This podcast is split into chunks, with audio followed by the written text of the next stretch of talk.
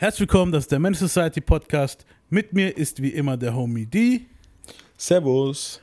und der Homie Idris ist natürlich auch dabei. Was geht's? Und heute sind wir bei Part 2 von NWA. Ähm, letztes Mal, als wir stehen geblieben sind, äh, die musste ja gegen Ende weg, aber wir haben da nochmal abgeschlossen, war es hier mit, sind wir stehen geblieben, dass die Jungs Ice Cube kennengelernt haben.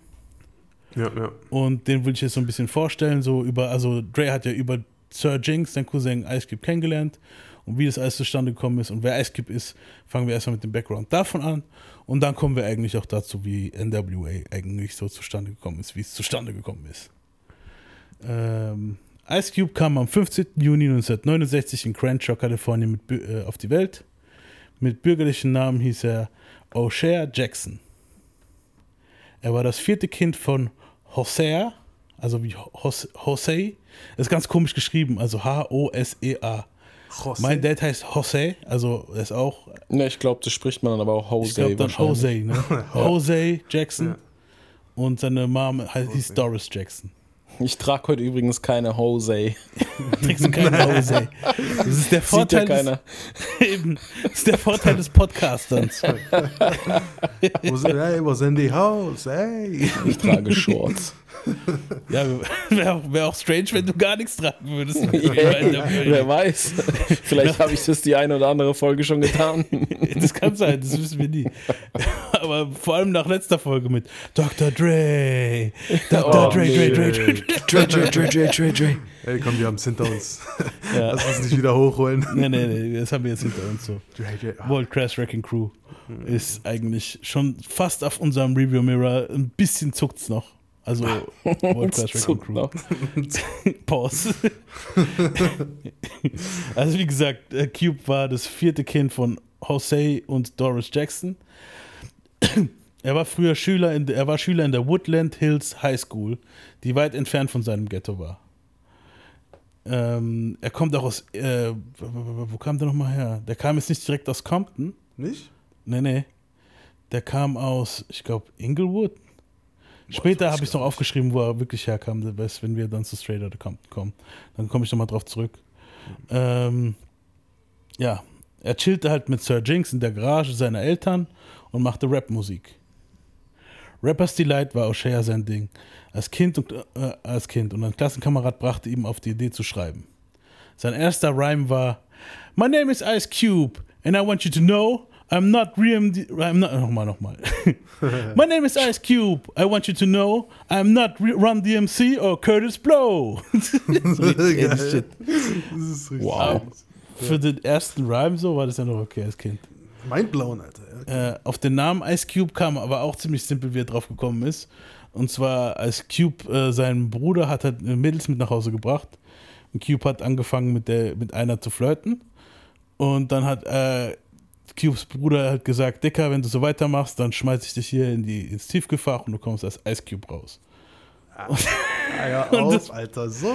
So simpel kam er auf Das, seinen Namen. das ist Geil. eigentlich voll der bescheuerte Grund, findest du nicht? ja, Ja, aber das Aber- macht sie da irgendwie cool, so ist ich halt. ja, er hat sich dann halt so gesagt, Dicker, ich bin halt ice cold, mir egal, man, Ice Cube, ich, ich own das halt. Shit. Ice Cube war Fan von dem Film Beat Street, Run DMC, Slick Rick und die Beastie Boys. Also er war halt ein richtiger Beastie Boys Fan. Das werden wir nachher auch bei den ersten Aufnahmen hören. Das klingt so wie so ein, er klingt wie so ein viertes Mitglied von den Beastie Boys irgendwie am Anfang. Beastie Boys, ich habe gerade gar nicht im Kopf, wie die klingen, aber.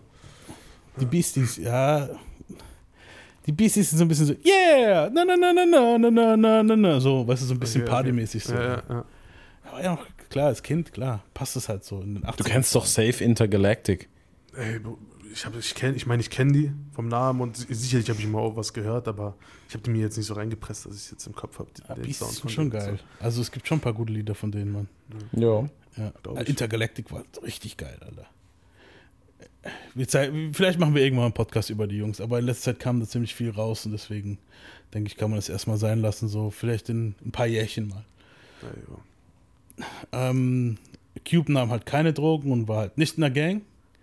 Er war halt mehr so ein bisschen conscious unterwegs, also mehr so politisch.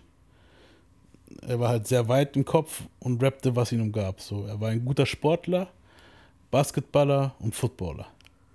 Sie nannten ihn OJ, wie den damals sehr beliebten Spieler. Ist das ein Kompliment? Ja, früher war, also in den Ja, 80s damals, war es ja. noch ein Kompliment. Weil OJ war halt schon das Shit damals als Footballspieler halt, ne? In Mhm. den 90s, naja. Eigentlich ist er jetzt noch mehr der Shit. Ja, Er hat jemanden gekillt, ohne dafür verknackt zu werden. Weil es ja safe hat war der das. halt gut getrickst und gute Anwälte gehabt, ne? Und es war halt auch politisch halt, ist ein anderes Thema. Auf jeden Fall ähm, passt ja auch, er hat es eigentlich hauptsächlich wegen dem Namen gehabt. O'Shea Jackson, O.J. Simpson, ne? Klar. Und das hat er auch damals halt gern dankend angenommen, so. Er war ein guter Schüler und seine Eltern und Brüder kümmerten sich um den jungen Cube. Die Mutter war Lehrerin und sein Vater war Hausmeister. Ich musste immer, wo ich das gelesen, wo ich das gelesen habe, dass er Hausmeister ist, muss ich so ein bisschen an Friday denken, wo sein Dad ist ja doch Hunde-Dog-Catcher hat. Also Ah, auch so ein ja, Blaumann. So. Kann ich mir richtig vorstellen, dass der Dad auch so nach Hause gekommen ist. Ich war in der Schule. Und die Wichser haben die Kloschüssel so zugeschissen, Mann. Sohn, hol mir Eiswürfel. ja, genau so. Cubes Halbschwester aus Jose's erster Ehe wurde am 29. Juni 1981 von ihrem Ehemann getötet. Er versuchte, sich, er, er versuchte sich zu töten, überlebte und starb Wochen später.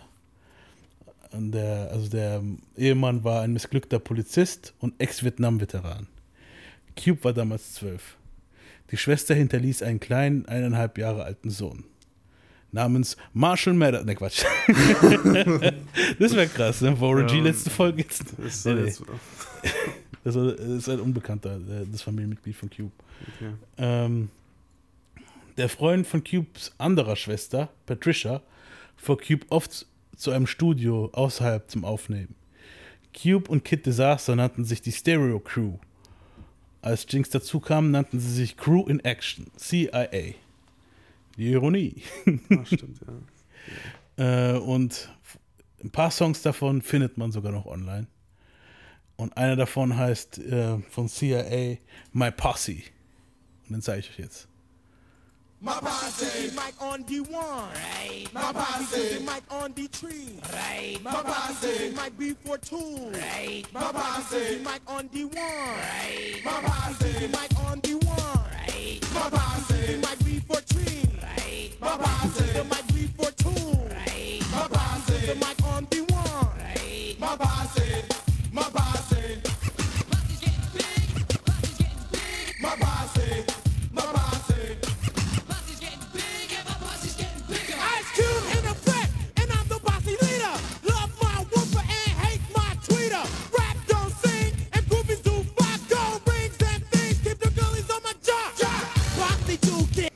So, Idris, wenn du wissen willst, wie äh, die Beastie Boys klingen. So. Genau so.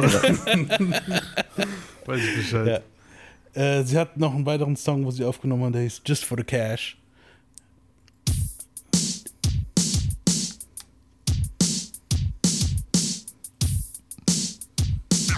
I know you gonna dig this. Fly girls and bulls each and every night. Crowd rockin' rhymes, boy, and that's alright. Treated like a star, as you can see, but just rhyming for the cash money. Keep the crowd rocking for about 3G, and you best believe that's COD. Suckers like you don't make no dent, cause it's all about making those dollars and cents. Girls on my jock when I'm off the stage. Reporters trying to clock, put me on the front page. CIA in back of me, and cash money is all specialty. Boys in Ja, da klingt das Also schon mal Welten besser als Dre. schon. Ja, sowieso. Ja, oh ja. Was den Anfänger angeht, auf jeden Fall. Ja. Und da hat er sich auch schon mehr gefunden. Hier klingt er schon wirklich wie Ice Cube aus NWA-Zeit schon. Ah, Ist auch voll das gute Mastering, Alter. Ja, ja gut. Also die Quali ist schon. ich denke mal, da war auch Dre schon am Start jetzt hier bei dem Lied. Also, weil da Okay. kommen wir jetzt auch gleich dazu. Der hat die Jungs CIA-Gruppe kennengelernt und hat die dann auch so ein bisschen unter seine Fittiche genommen. Und Dre hat ja schon, also in Sachen Mastering und so waren die ja schon stark. Es war halt nur die, die Musikrichtung, die so Trash war letzte Folge halt. Ne? Und es war ja eigentlich mehr so auf Lonzos Mist gewachsen. Der wollte die ganze Zeit, dass die so Elektro-Pop-Scheiß machen, so. Der Schlonzo. Schlom so, der Disco Stew. Ja, auf jeden Fall hier und es klingt auch schon stark verdächtig nach Boys in the Hood. Cause the boys in the hood are always hard. Das ist der Beat und so ist eigentlich schon fast der gleiche eigentlich so. True. Da kommen nachher noch ein paar Dinger, wo ich euch zeige, wo halt noch ein bisschen älter klingen. Ja, und da kommen wir eigentlich auch gleich dazu. Als Dre wieder einmal von seiner Mom rausgeschmissen wurde, das kam halt öfter vor, zog er kurz bei Jinx ein, weil Jinx war halt Dre's Cousin bekannterweise. Und er lernte den jungen Cube kennen. Dre war halt schon bekannt von dem Sh- Surgery Lied, das, was wir letztes Mal hier so geil promotet haben. für ihn sogar so teilweise dieses Dr. Dre. also für das war er damals bekannt in seiner Hut eigentlich so. Weil es war halt schon, also wir haben uns drüber kaputt gelacht, aber es war halt schon ein regionaler Okay. Hit. So. Ja, klar. Hätten wir es früher gehört, hätten wir uns auch gedacht, Digga, damn. Ich will auch sein wie Dr. Dre. Dre, Dre, Dre, Dre, Dre. Ja, auf jeden Fall war das halt schon ein krasser Hit. Er wollte halt erst, Dre wollte halt erst nichts von, ihr, von, von ihnen wissen, halt von den beiden. Ne? Vor allem von seinem Cousin. Es war halt so, ach, kleiner Cousin, was. Dre ist eh ein bisschen komisch, wenn es darum geht. So. Weißt du, was ich meine? Da kommen wir in den späteren Folgen, wenn wir auch irgendwann mal über andere Rapper reden, so. Vor allem Warren G und so, ist er oft so, dass er einfach nicht zuhören will. So, die, die zeigen die Leute, hör mal, der Dude, der Dude. Und er nur so, ach, bist mein kleiner Bruder, halt's Maul, so. Weißt du, so. Und ja, so war es auch am Anfang, aber sie überredet ihn für ein kleines Vorrap in der Garage und Dre war halt beeindruckt, vor allem von Ice Cube. Beide hatten viel gemeinsam, obwohl Cube vier Jahre jünger ist. Beide mochten technisches Zeichnen, beide hassten Gangs und beide verloren auf tragische Weise ein Geschwisterteil. Also, weil Dre hat ja schon noch einen anderen Bruder gehabt, ist nicht der Dude, Ja, der. jetzt, jetzt mal kurz zwischen rein, so wir müssen mal nachforschen, warum Rapper so prädestiniert sind dazu, technisches Zeichnen zu mögen. Keine Ahnung, Digga. Ich muss krank, wissen, woran das liegt. Ja, es ist halt entweder das oder halt äh, eine schauspielerische Ader ist halt auch bei vielen. So bei Pack oder so ist ja mehr so die Kunst gewesen. Es ist so. Ich, ich, ich weiß nicht, vielleicht hat es was mit Mathematik oder so zu tun. Also so, ich, ich keine Ahnung. Sie legen die Lines, die zeichnen die Lines. Ich weiß es nicht. Sie ziehen die Ziehen Lines. die Lines. Ziehen die Lines. Das ist halt mein Gedanke. Ähm, wie gesagt, beide haben halt auf tragische Weise einen Geschwisterteil verloren. Äh, Dre war damals noch, wo er jünger war, halt sein Bruder und bei Cube klar das mit der Schwester.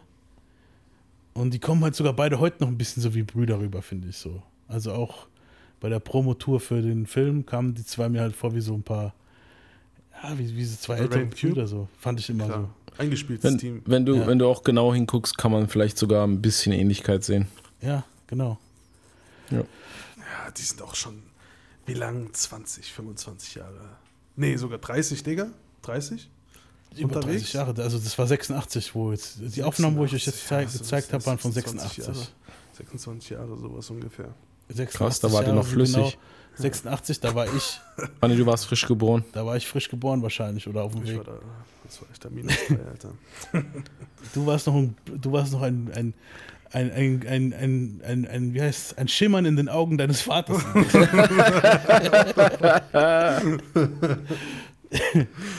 Und beim Talentwettbewerb wurden sie Zweiter, weil Cube den DJ anpöbelte.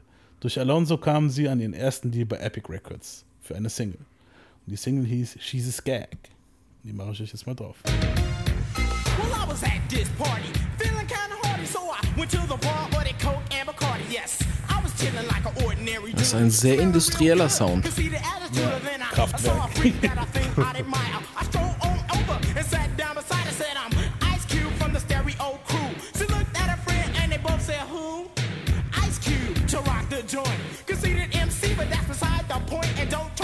Oh, ich kann schon die Poplocker im Hintergrund sehen, so.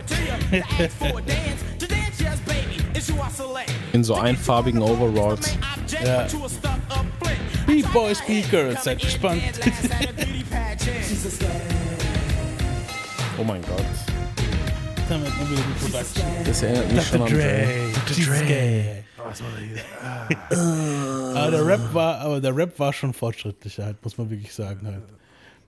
Aber man muss halt auch sagen, so diese dieses Gag ist halt auch dieses typische, ach, sie will nicht mit mir ausgehen, das ist Schlampe. Du so, dieses, Du warst sowieso hässlich. Ja, ja genau so. Dieses, und Cube war halt auch damals 16 oder was, wo das rauskam, 16, 17. Also, da hat man jetzt nicht unbedingt erwarten, Geist, die geistliche Reife erwarten können, dass er halt mit Rejection klarkommt. Sie hatten auch so pa Parodie-Tracks aufgenommen, was damals so Mode war. Äh, zum Beispiel halt statt den Pee Wee Herman Dance hatten sie den VD Sermon Song. Den habe ich auch gefunden sogar. So, Beispiel. DJ, drop the beat and we'll rock. Get busy, y'all.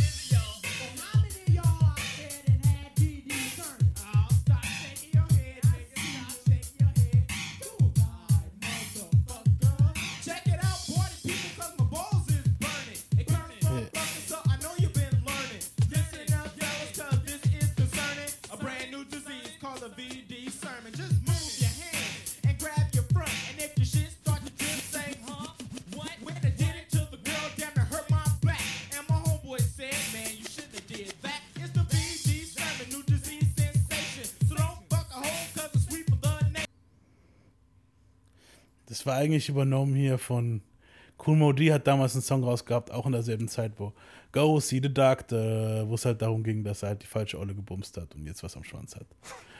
ähm, in derselben, dasselbe Demo-Tape, das ist halt so richtig schön zusammengeschnitten, kommt nach dem Video-Sermon auch gleich ein Song, der heißt statt My Adidas My Rubber. In dem Buch hat er geschrieben, dass es heißt My Penis, aber das ist falsch, deswegen habe ich es auch am Anfang nicht gefunden. Es heißt nicht My Penis, es heißt My Rubber statt My Adidas. Ja, was sind das für Themen? that shit.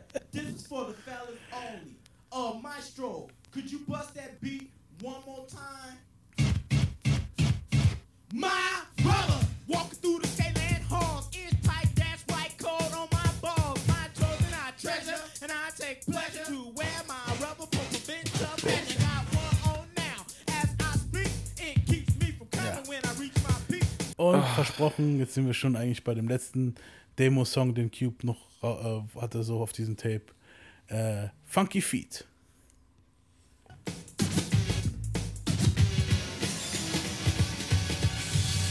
Extra, extra, read all about it. The crew that put their feet in everybody's face. Now they call this was the crew's funky feet. Funky beat, funky beat, beat.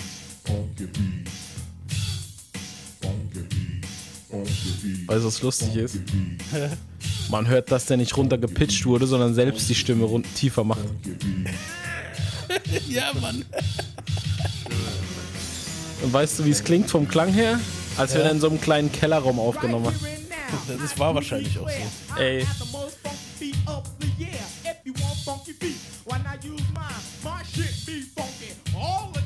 Ja, das hört halt, man hört. Es, es ist eins von diesen stinknormalen Mikros, die du überall kaufen kannst. Ja. Ja, und die hat Ja, halt ist halt damals eine auch nicht Demo. die Möglichkeit, eben, und es war halt 86, da muss man halt auch dazu sagen, äh, Was gab's da noch? Keine Elektronik oder was? da gab es ja schon Elektronik, aber du hast nicht die PCs gehabt, wie, wie wir jetzt dann, wo du halt mal, wenn du die Stimme runterschrauben wolltest, einfach am, am Ding rumgeschraubt hast.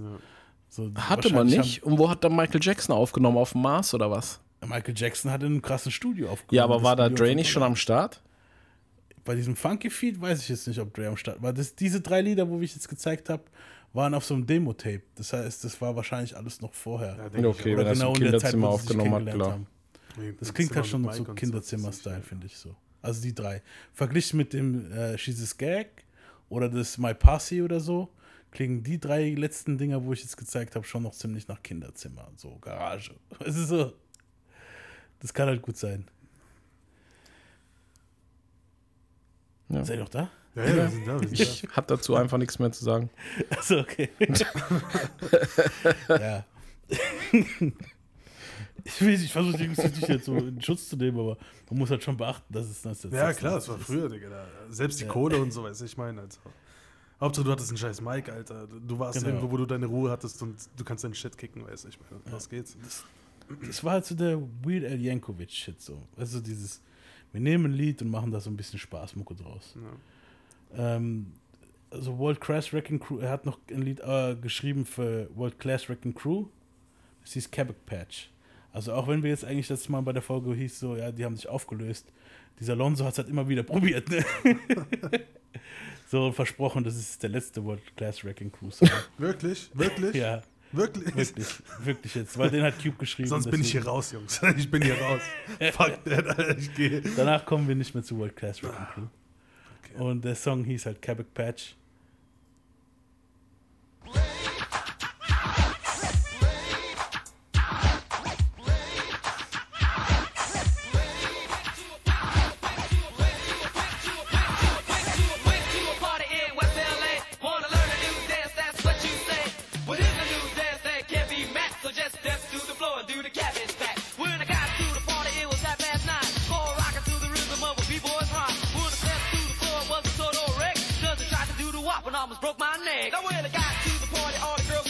Besser als vorher, Ja, das oder? auf jeden War Fall. okay.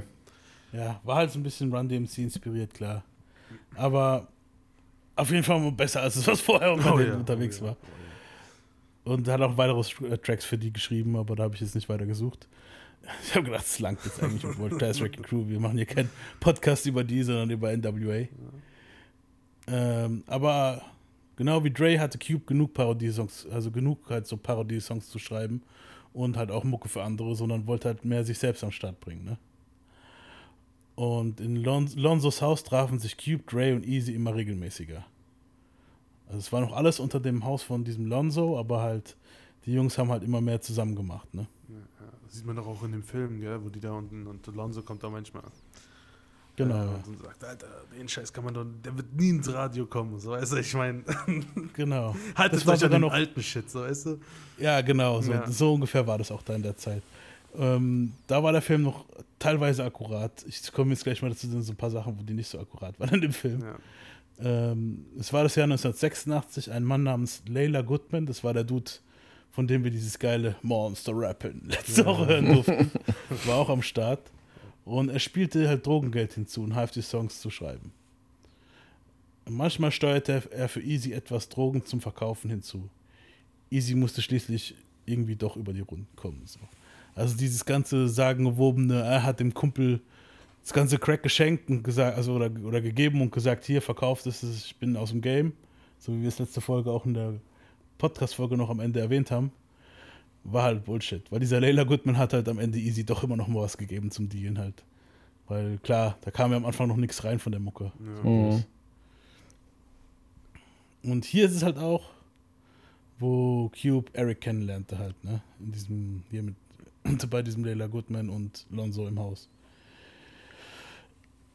Äh, inspiriert von Six in the Morning von Ice-T, welches inspiriert ist von Schoolie D's PSK, kam Dre irgendwann mal mit dem Beat von Boys in the Hood.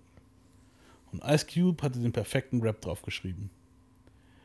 Er nahm sich so Storyteller-mäßig vor für den Song Slick Rick Green Chorus One als Vorbilder halt.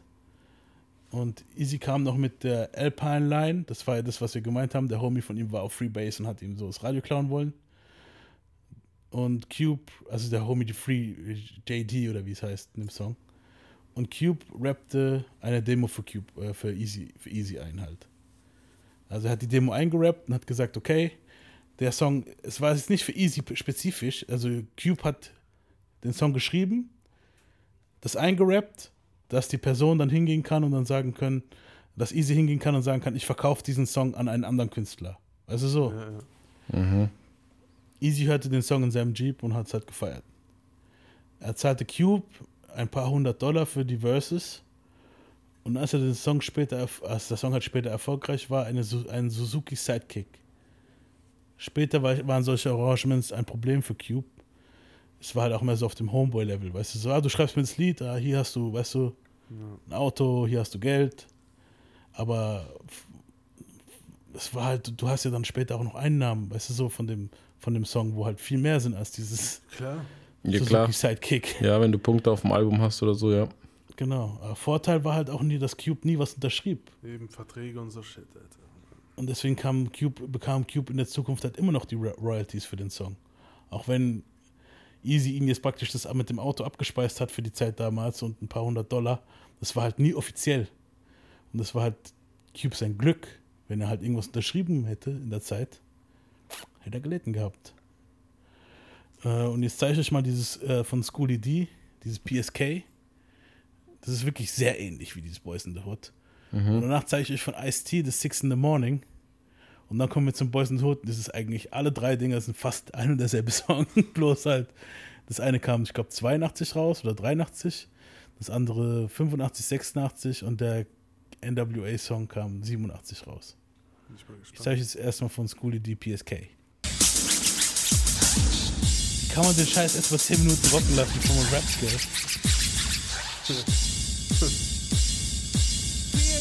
with making that green. People always say, what the hell does that mean? Green for the people who can't understand. A one homeboy became a man. Boys in the Hood are always hard. Reimstruktur ist, ja, ja. Total. Oh, auch dieses shit. Just for the Money war ja auch dasselbe eigentlich schon wieder vorher. Das hier jetzt. Und jetzt von. Ja gut, nee, Boys in the Hood ist dann Folge Ja, beide. genau. Also das Just for the Money, äh, hier, ja. Schoolie D war das erste. Dann Ice-T, Six in the Morning ist genau das gleiche. Achtmal, achtmal drauf. Six in the morning, police at my door. Fresh Adidas squeak across the bathroom floor. Out my back window, I make my escape. Didn't even get a chance to grab my old school tape.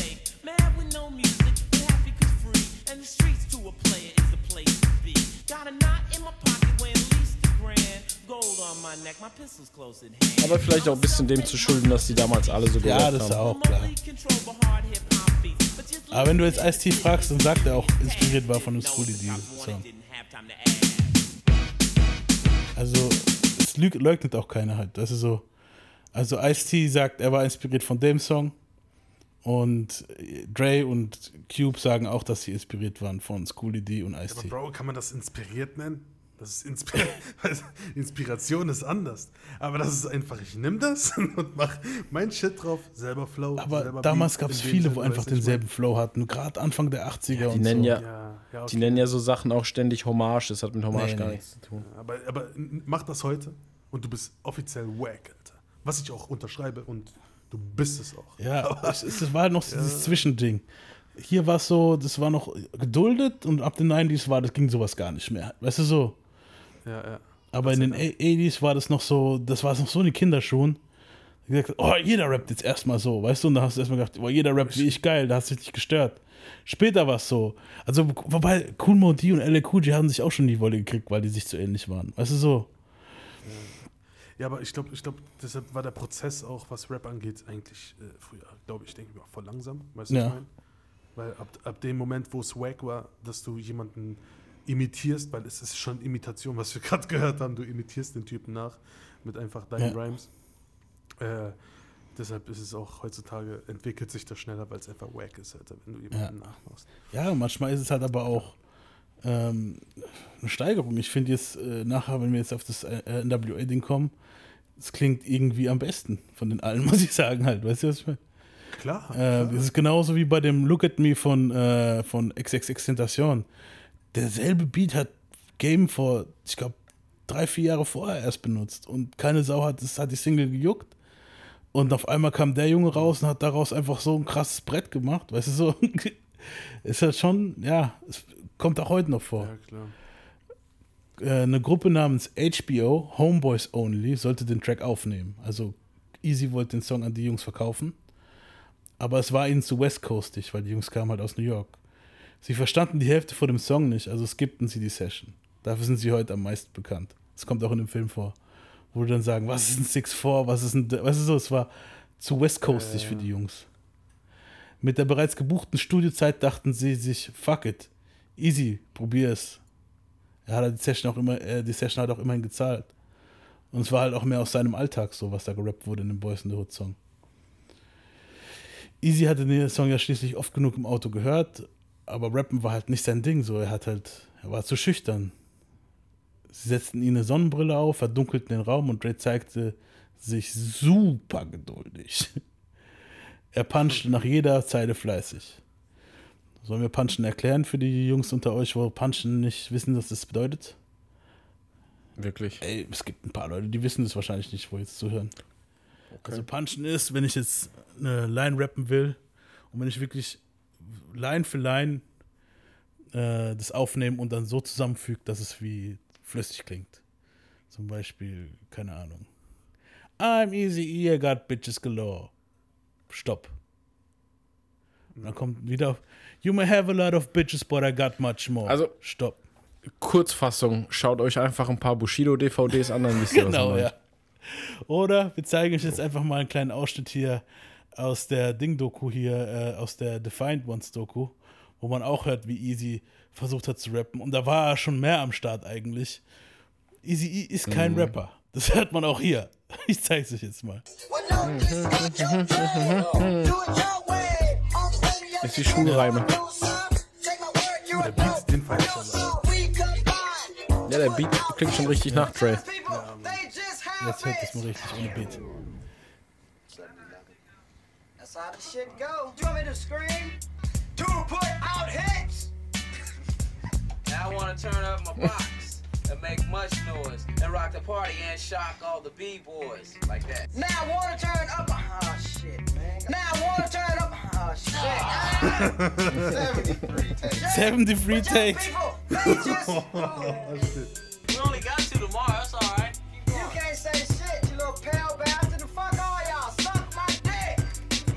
Wait a minute, wait a minute. Who does it? Easy does it. But how does he do it? Longer, gotta be longer. That was perfect right there. Yeah. Ja.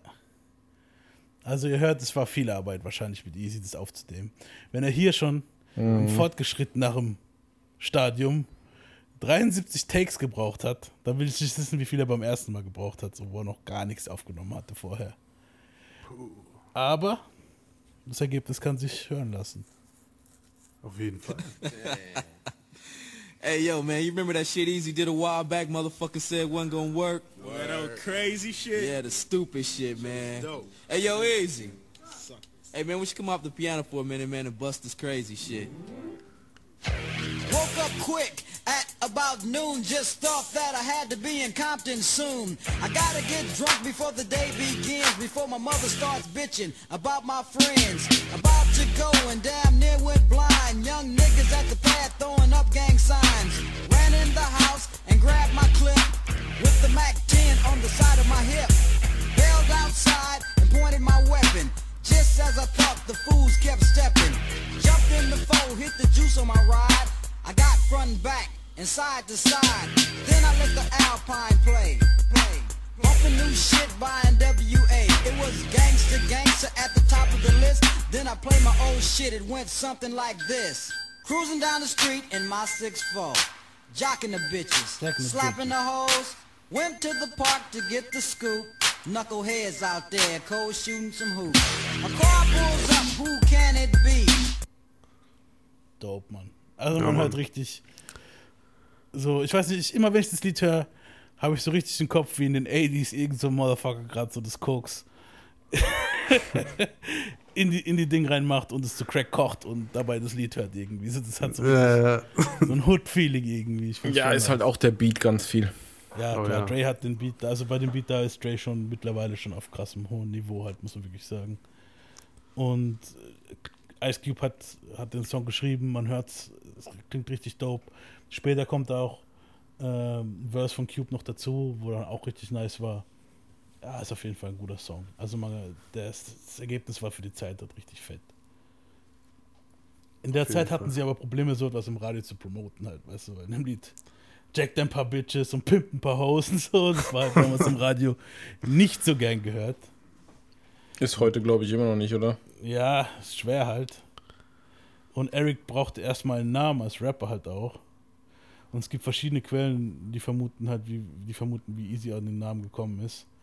Äh, zum Teil sagen sie halt, weil er ein großer Houdini-Fan war und von den Lyrics in dem Song Big Mouth inspiriert wurde. Um, da sagt anscheinend mal irgendeiner irgendwas mit Easy E und er so, ah, cool. Okay. und ein Dude namens Macmillan, der soll auf, oft Raubkopien vertrieben haben, heimlich in den 80s. Und seiner Firma Mokola fand Easy jemanden, der ihm CDs zu einem guten Preis presste. Das ist halt immer Geil. wichtig, wenn du halt Musik machst, vor allem als Underground-Artist in den 80s noch. Ne? Du Ja. brauchst halt, damals hast du halt wirklich jemanden gebraucht, wo, wir- wo die CDs presst.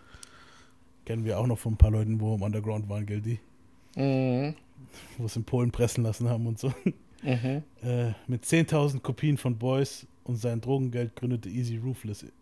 Die Inspiration für den Namen war der Danny DeVito-Film Ruthless People. Auch ein nicer Film, kann ich auch mal empfehlen. Danny DeVito hat eigentlich ziemlich nice Filme, die er gemacht hat, so als Regisseur. Auf den ersten Kopien war die Adresse von Easys Eltern aufgedruckt. Also als Anschreibstelle für Ruthless. Weil damals hat er noch nicht mal ein Büro gehabt. Okay, krass. Ja, klar. Geil. mit einer Dame namens Violet Brown, die für Warhouse Records arbeitete, war der erste Major Dis Distributor für den Boys in the Hood gefunden halt. K-Day war der erste Ra Ra Underground-Radiosender, der Boys Hood spielte. Und mit dem Sender machten sie kleine Promotion-Tours. Easy tourte mit CIA zusammen. Also Easy war praktisch Hauptheadliner mit seinem Song und CIA, Cube und die, kleinen, und die kleineren Jungs halt, eher so Dre's Cousin und so, waren so die Vorgruppe. Okay. Mit der Raiders-Kleidung und den schwarzen Hosen wollte Easy zeigen, dass er nicht seine Gang dass er nicht eine Gang repräsentieren tut.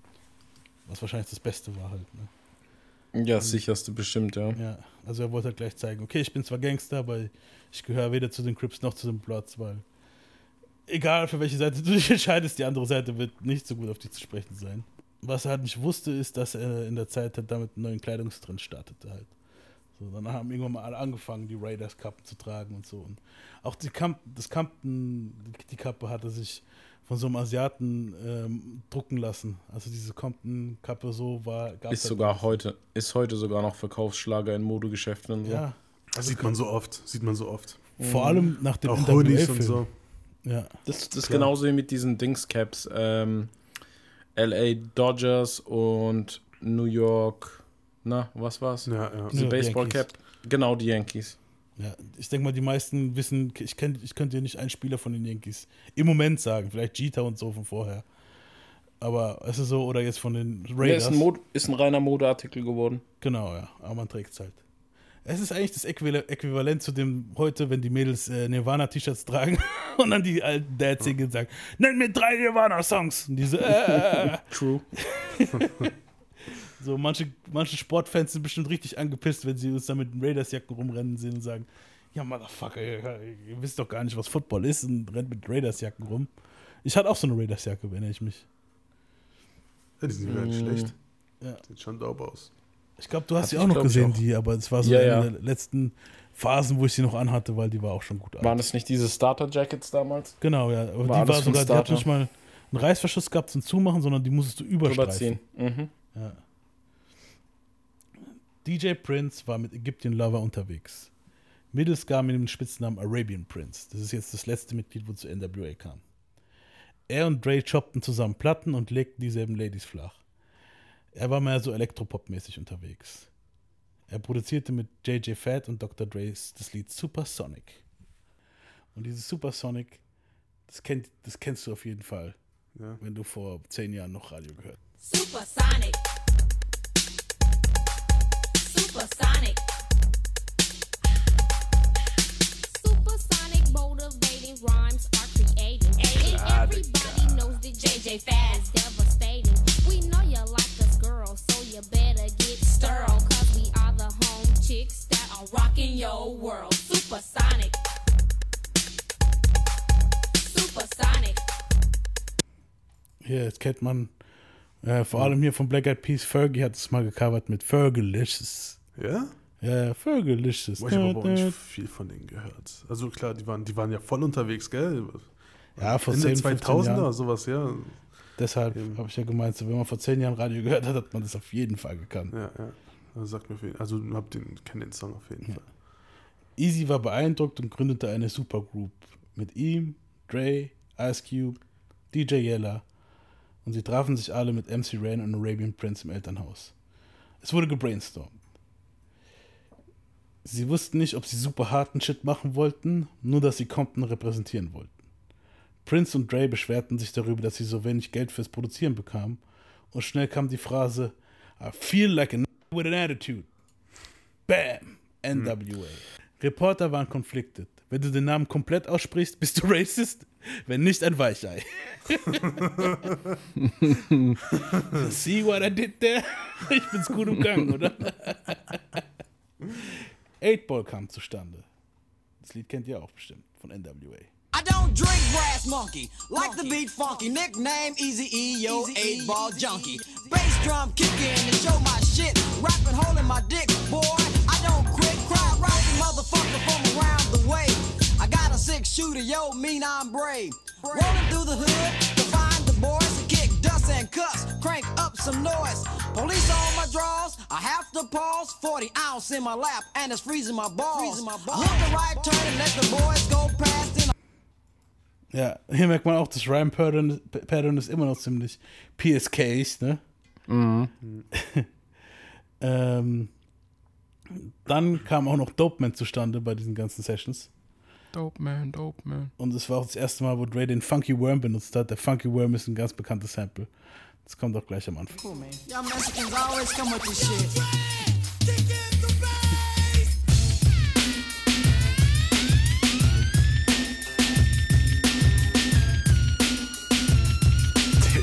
So good.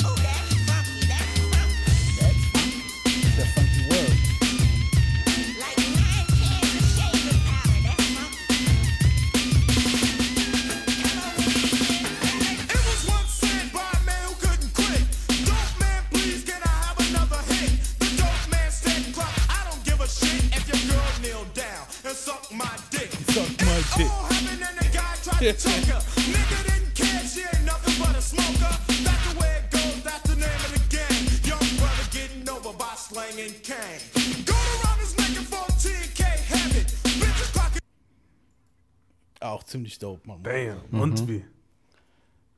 Ja. Laut Sir Jinx war, war also, weil Cube hat ja 8-Ball geschrieben hier und 8-Ball geht ja hauptsächlich hier ne, um die 4Ds und so saufen. Cube war zu jung zum Saufen und auf der Stage und so haben sie immer statt Bier, haben sie halt immer Apfelsaft in sein- in sein 4D reingemacht. ja, fake it till you make it, ne? Ja. Und die erste NWA-Single, die rauskam, war, was meint ihr? War es Dope Man? War es hier Easy Does It oder was weiß ich? Nein. Es war Panic Zone. Dre im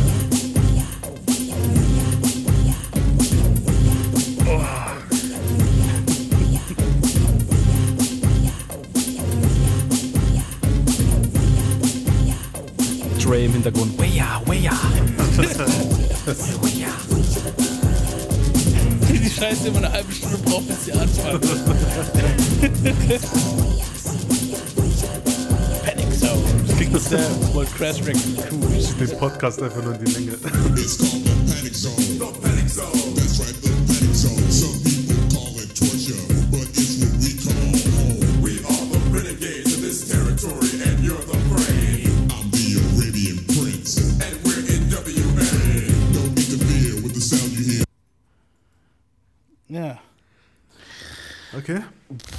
Man hört auf wessen Mist das Lied gewachsen ist, ne?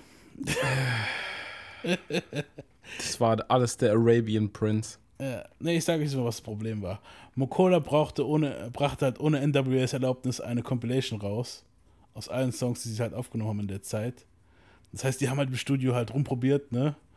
Und jetzt stell dich vor, so das Zeug, was ihr im Studio rumprobiert, kommt einfach so als CD raus. Boah, kann man nicht bringen, Alter. Scheiße, kann man gar nicht bringen. Ja, und die waren halt, NWA war halt auch genauso pissed. Die haben sich auch gedacht, das könnt ihr nicht bringen, ihr Wichser. Ja. Und die Mokola nannte das Ganze NWA and the Posse.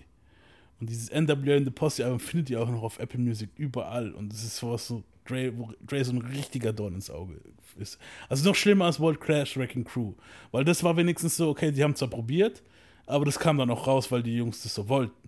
Ja. Hier bei dem war das so, dass einfach nur das Label einfach eiskalt der Distributor gesagt hat, wir bringen jetzt dieses Album raus.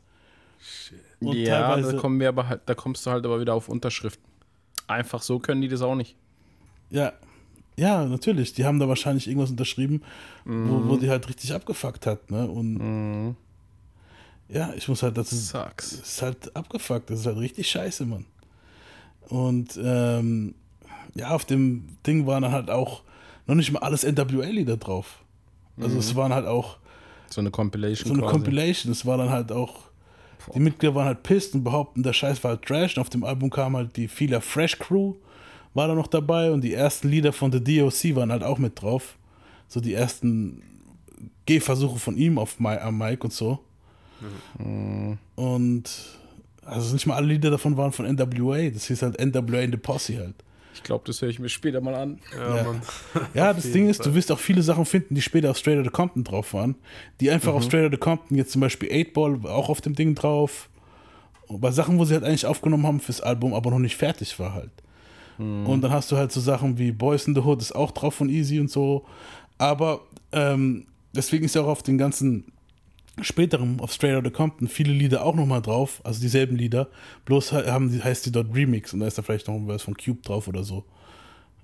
Also so, die haben das nochmal noch mal released dann eigentlich auf Straight Outta Compton. Es ist teilweise so wie, wie wenn man Lost Tapes rausgebracht hat und dann doch noch drei, vier Lieder von diesen Lost Tapes doch noch benutzt so am Ende des Tages. Ja. Äh, der DOC wurde von einem Dr. Rock entdeckt. Dr. Rock war ehemaliges äh, World Class Wrecking Crew Mitglied, der nach Austin, Texas zog und dort DOC kennenlernte und ihn, nach, und ihn dann später nach LA wieder mitnahm. Drake kratzte genug Geld zusammen und zog mit Yella in eine Zwei-Zimmer-Wohnung und der DOC schlief auf dem Boden im Schlafsack. Er und Dre liebten das Saufen. Er schrieb We Want Easy zusammen mit MC Ren, formten sie Easy zu seinem Gangster-Charakter halt so. Also The DOC hat so, The DOC und MC Rain haben so das, was man, worunter man Easy kennt, weil Cube war mehr so ein bisschen politisch auch meistens so. Klar hat er auch ein bisschen Gangster-Texte gebracht, aber das, was Mhm. man so von ihm kennt, ist, war, kam halt von MC Rain.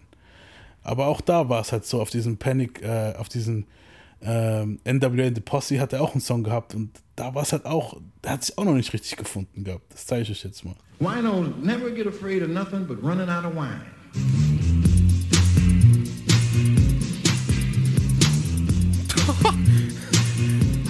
Das fing ein bisschen an wie ein bayerisches Zeltlied oder so.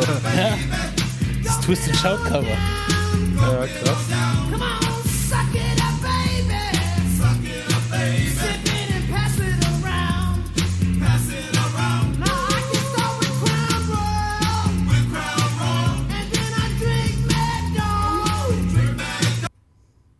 Sauflieder eigentlich. Weißt du so. Gar nicht mal so scheiße gewesen. Ja. Aber wie gesagt, es war halt auch Sachen, wo sie halt, die, so wie wir Scheiße manchmal experimentiert haben am Ja, Mike. klar, so. logisch. Stell dir vor, das wäre einfach rausgekommen als CD. So. Ich wäre piss gewesen, Alter. Ja, ich auch. Ja. Ja, gut, damals. Heute würde ich wahrscheinlich drüber lachen. Ja. Ja, aber da muss viel Zeit dazwischen kommen. Ja, klar. Aber wenn da halt was fertig produziert war, dann war das halt viel geiler. Zum Beispiel We, We Want Easy, das ist später auf dem Easy-Album. Das hat da auch äh, äh, DOC geschrieben mit MC Ran und das war das, was ich gemeint habe, so, dass die so easy geformt haben. Das klingt dann halt schon wieder viel professioneller, wenn es halt auch wirklich so rauskommen soll, wie es ist.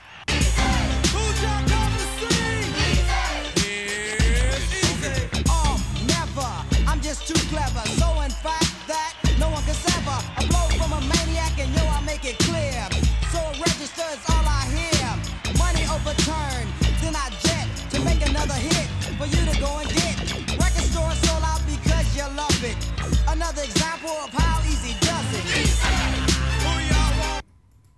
Ja. Ja, man muss halt sagen, Easy war halt schon so der Star unter den Jungs am Anfang, ne? Ähm, auch wenn er, als M- klar, Mike war halt nicht gut. Das, das, sagt- das, ist- das merkt man. Aber er war halt so der, wo am, so der, der war ein Charakter halt, sowas wie ODB teilweise so später, ne? Und die, DOC brachte halt diesen Tongue-in-Cheek-Witz in die Gruppe halt so. Der hat halt diesen kleinen, eine Prise Humor reingebracht so, weil die anderen Jungs waren halt meistens alle so ein bisschen, so Ran, was der geschrieben hat, war meistens so bierernst. Außer jetzt diese Partylieder jetzt klar, aber so jetzt, wenn es um Easy ging, wenn er für Easy geschrieben hat. Und der DOC war so derjenige, wo manchmal so kleine Witzchen reingemacht hat in die Lyrics, was es halt für mich auch mehr hörbar gemacht hat, irgendwie so Easy E halt. Ja, ja. Ähm, und Cube war halt eh meistens so, ging eh Richtung entweder Politik, für sich selber meistens so, oder richtig harten Shit halt. So. Einfach rough, Alter. Ja. Und DOC kann halt auch hart, aber der hat immer noch diesen kleinen Gag reinbringen können. Und sie brauchten halt auch einen Manager und Easy fand einen gewissen Jerry Heller. Sehr, sehr guter Und Manager. dieser ist eine sehr kontroverse Figur. Einerseits geben ihm die Leute halt den Credit, ohne ihn wird NWA nicht so groß werden, wie sie waren. Andererseits wird ihm vorgeworfen, NWA und Ruthless finanziell ausgeschlachtet zu haben. Im Film wird er halt so, so ein bisschen wie so eine Yoko Ono-Figur der Gruppe dargestellt. Ich persönlich denke, die Wahrheit liegt halt irgendwo dazwischen. Ist ja meistens so. Ja. Mit Hellers Hilfe schafft es Ruthless Records erst national bekannt zu werden halt. Er hat einen USC Business Degree und war Agent für Marvin Gaye, Creedence Clearwater, Revival und half Elton John und Pink Floyd für die ersten US-Tourneen rüberzuholen. Er prom promotete auch Kraftwerks erste US-Tour. Er übertrieb es ein bisschen mit dem Feiern und nach seiner Scheidung 1985 schlief er auf der Couch seiner Eltern. Er hat halt krassen Kontakt gehabt zu einem Musikmanager namens Maury Alexander, der wusste, was gerade bei Makola abgeht. Und Don McMillan und Rudy Party trafen sich mit Heller. Und die haben ihm halt gezeigt, was da so alles lief. Heller gefiel vor allem das JJ Fat Lied, äh, was wir vorhin abgespielt haben hier, wo später, Jahre später Fergie gecovert hat. Und das LA Dream Team Lied. Das I zeige ich live, euch. so without hesitation, you'll see what we're about. L.A. Dream Team is in the house. They're here. The dream team is here. Oh yes, they're here. The dream team is here. Dream team is here. Oh yes, they're here. The dream team is here. Well, I'm over your Ich war nicht, was mich so begeistert hat von dem Shit. Ich habe jetzt gewartet, bis es anfängt, aber ja. Ich habe gerade dran was anderem gedacht. Okay. Ich war gerade voll woanders. Ich auch, Mann. Ich auch. Ja, ich deswegen dachte, werde was mache ich morgen deswegen, und so. Was, was, deswegen werde ich das Lied auch hart kürzen. Das ist wirklich. Trinke ich morgen Kaffee oder einen Tee? Ich weiß ja nicht, Alter. Also ich weiß gar nicht, ob ich das Lied überhaupt noch drin lasse. Auf jeden Fall, das war das Lied. Ich werde wahrscheinlich so ein kleines Stück reinstellen von dem Lied. Geil. Ja, fuck it, lass es drin, Digga. Ja, fuck. Ja, wobei, dann springen die Leute ab, wenn es so lange, wie wir es jetzt gerade angespielt haben, bis es überhaupt angefangen hat. Ich Ja, habe das Lied nie gehört, Mann. Ich habe es wirklich einfach nur reingemacht. Und ich dachte so, ja, okay, ich werde es mir dann anhören, wenn wir es hören. Und ja, es hat ewig gedauert, bis es anfängt. Und es war es nicht wert zu warten, Alter. er sagte halt zu als Manager und nach einem, nach einem Unfall wurde Heller bezahlt und zog wieder bei seinen Eltern aus.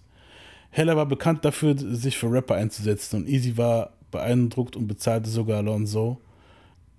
Easy war beeindruckt und bezahlte sogar Alonso, dass er Jerry Heller treffen darf. 750 Dollar, genau, um genau zu sein. Hat sich Lonzo halt da ergaunert. Lonzo meint aber halt in Interviews so, Easy hat ihm eh 250 geschuldet und hat dann halt nochmal 500 draufgelegt, so auf die Art so, okay, du willst, dass ich dir die Connection klar mache, dann gib mir 500. Außerdem wäre Dre eh schon mit Jerry entangled gewesen. Entangled. Entanglement. Where are ja, anderer Film. Okay, weiter.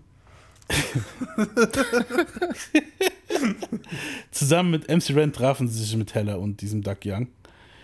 Easy, Easy zog die 500 bis 750 Dollar, je nachdem, wer was damals wer halt recht hatte, aus seiner Socke und zahlte Lonzo vor den Augen von Heller halt.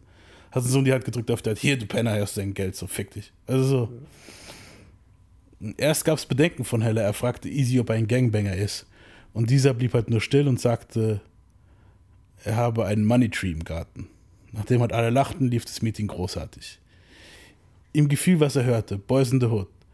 Er und Easy trafen sich nochmal und entschieden sich noch, ein Meeting zu halten. Diesmal mit allen Motola-Artists, Egyptian Prince, Arabian Lover, Alonso und so weiter und so fort. Die Artists waren pissed, weil Easy und Jerry immer mehr zusammenarbeiteten. Heller behauptet, er hat zu dem Artist gesagt, er geht zu Ruthless und entweder sie kommen mit oder er präsentiert sie nicht mehr. Weil er war halt Musikmanager von Alonso und so weiter. Alonso sagt, es wäre umgekehrt gewesen. Wie auch immer, Easy bot Heller 50% an von Ruthless. Doch dieser meinte nur, er braucht nur 20 Cent von jedem Dollar, den verdient, der verdient wird. Er stellte klar, Ruthless gehört zu Easy und Jerry arbeitet für Easy. Jerry wurde NWAs Manager und andere Ruthless Artists waren auch dabei. Arabian Prince entschied sich für Ruthless, doch die ganze Ruthless-Sache kam ihm spanisch vor. Du willst halt nicht, dass dein Manager und dein Labelmanager dieselbe Person sind. Weil wenn es zu Mhm. Konflikten kommt oder zu Verhandlungen, gewinnt dann immer das Label. Das kommt auch noch heute halt oft, ziemlich oft vor. Und das ist unästhetisch, äh, un, nicht unästhetisch, das ist unethisch. Ne? Jerry meint halt heute, also was heißt heute, damals zu dem, in, in dem Interview, er hat im Zweifelsfall immer zum Artist gehalten, wenn es darum geht. Das ist totaler Bullshit, Mann. Du kannst natürlich so darstellen, weißt du, so, hey, aber wenn du wirklich für beide Seiten repräsentest, dann bist du halt wahrscheinlich eh meistens. Du kannst nicht Das geht gar äh, nicht. für eine Seite komplett, nee. Es geht gar Und du nicht. gehst wahrscheinlich eher zur Seite, wo, wo du die Kohle kriegst. Eben. Ja. Weil es eine Verpflichtung ist im Endeffekt, es ist ein Job. Natürlich. Ja. Und Heller half Easy seinen ersten Führerschein zu machen. Easy ist die ganze Zeit ohne Führerschein rumgegurkt. Das ist halt schon krass. Und ein Bankkonto zu eröffnen, das hat er halt auch damals nicht gehabt. Das heißt, er hat damals dieses ganze Stash wahrscheinlich irgendwo immer, was ich meine, das ganze Geld, was sich mit Drogen gemacht hat, so hat er irgendwo gehabt. Klar, wir wissen es irgendwie ja. auf versteuern kannst du es ja schlecht. Easy gab Heller wieder einen Sinn zum Kämpfen. Und andersrum, Easy's Dad war halt eher ruhiger und zurückhaltend und Jerry war ein guter Ersatz. Er war offen und extrovertiert. Dre war eher mit der Musik beschäftigt und kümmerte sich nicht um das ganze Geschäftliche. Er war auch von Jerry beeindruckt, weil dieser es schaffte, vom Label Geld herauszuboxen, das er noch für Volt Crash Wrecking Crew bekam. JJ Fat wurde gesigned und Dre produzierte ihr Album und frischte Supersonic auf, das Lied, das wir halt von gehört haben. Das war klug, weil nach Push It von Salt and Pepper war, war, war dieser Mädels-Rap sehr gehypt. 1987 ging Cube nach Arizona und setzte ein Jahr aus, um Architektur zu studieren. Er schloss ab und hatte so ein zweites Standbein. Also Cube war der klügste von den Jungs, so er hat so nicht alles auf eine Karte gesetzt. Ne? Während die anderen zu touren begannen, saß Cube in der Schule und büffelte. Er meinte, das wäre das schlimmste Jahr in seinem Leben gewesen. Stellt euch vor, so die, die schleppen schon die ersten Groupies ab und der Motherfucker muss halt noch immer. Aber es rentiert sich am Ende, weißt du so. Auch wenn er es vielleicht Ja. jetzt nicht gebraucht hat, hätte sein können, dass es braucht. Ne? Aber das denkst du halt in der Zeit auch nicht wahrscheinlich. Eben. Ja, stimmt auch wieder. Denkst du, ah, fuck it. Die ganzen Bitches.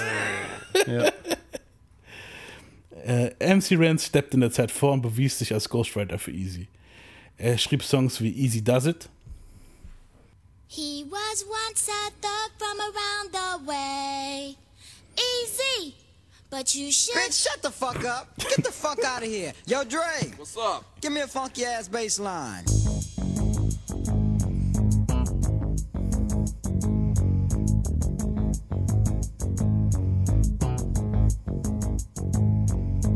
What the fuck is us? In the place to be. Coming on the mic is easy, motherfucking E. Dre is on the beat, yellow's on the cut. So listen up close while we rip shit up, shit up, shit up, shit up.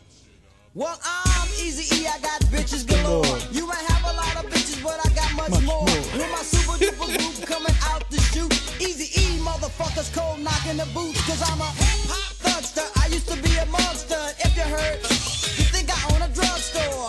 Getting stupid because I know how. And if a sucker talk shit, I give him a eight ball sipping. The bitches are flipping. Ja, ich finde, das ist eines meiner Lieblingslieder von Easy gewesen, so das Witzigste so ziemlich. You might have a lot of bitches, but I got much more. Das ging mir damals nie aus dem Kopf, Mann. I got Voll bitches simpel, galore. Was? Voll simpel, aber effektiv. Ja, aber das war schon geil. So, es war, so mit 15 war das so mein Ding, Alter. Ähm, dann hat er noch hier äh, Radio, war auch ein ziemlich bekanntes Lied.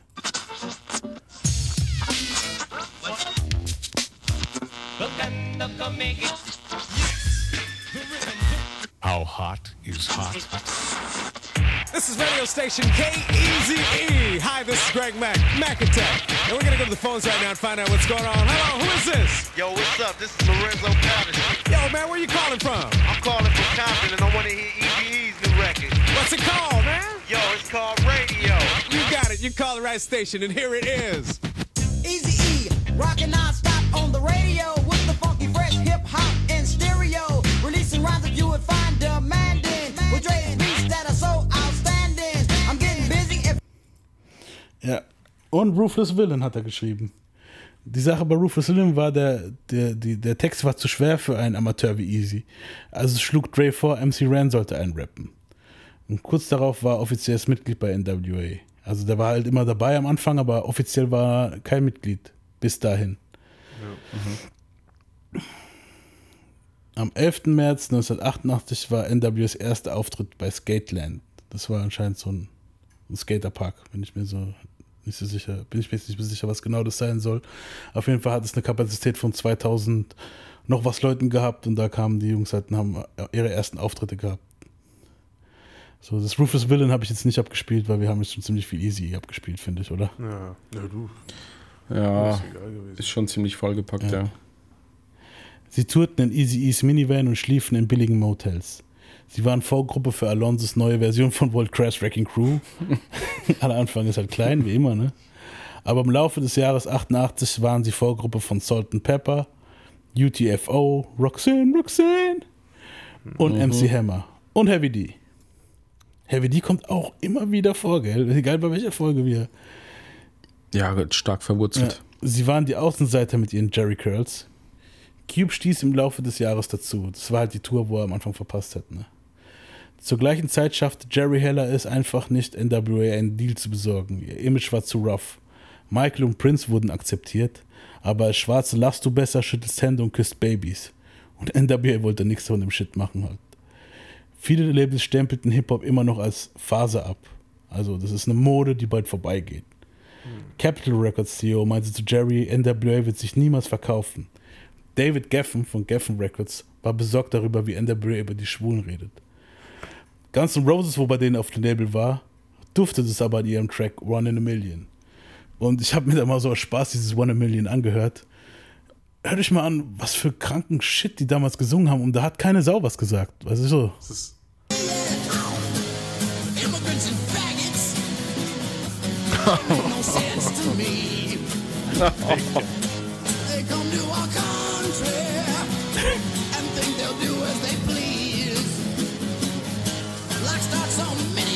Mini Iran and shit. So, das ist so voll krank. Oder hier, was er über die Schwarzen gesagt hat, war auch ziemlich asozial.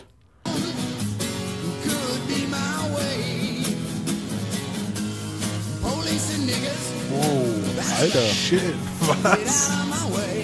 Get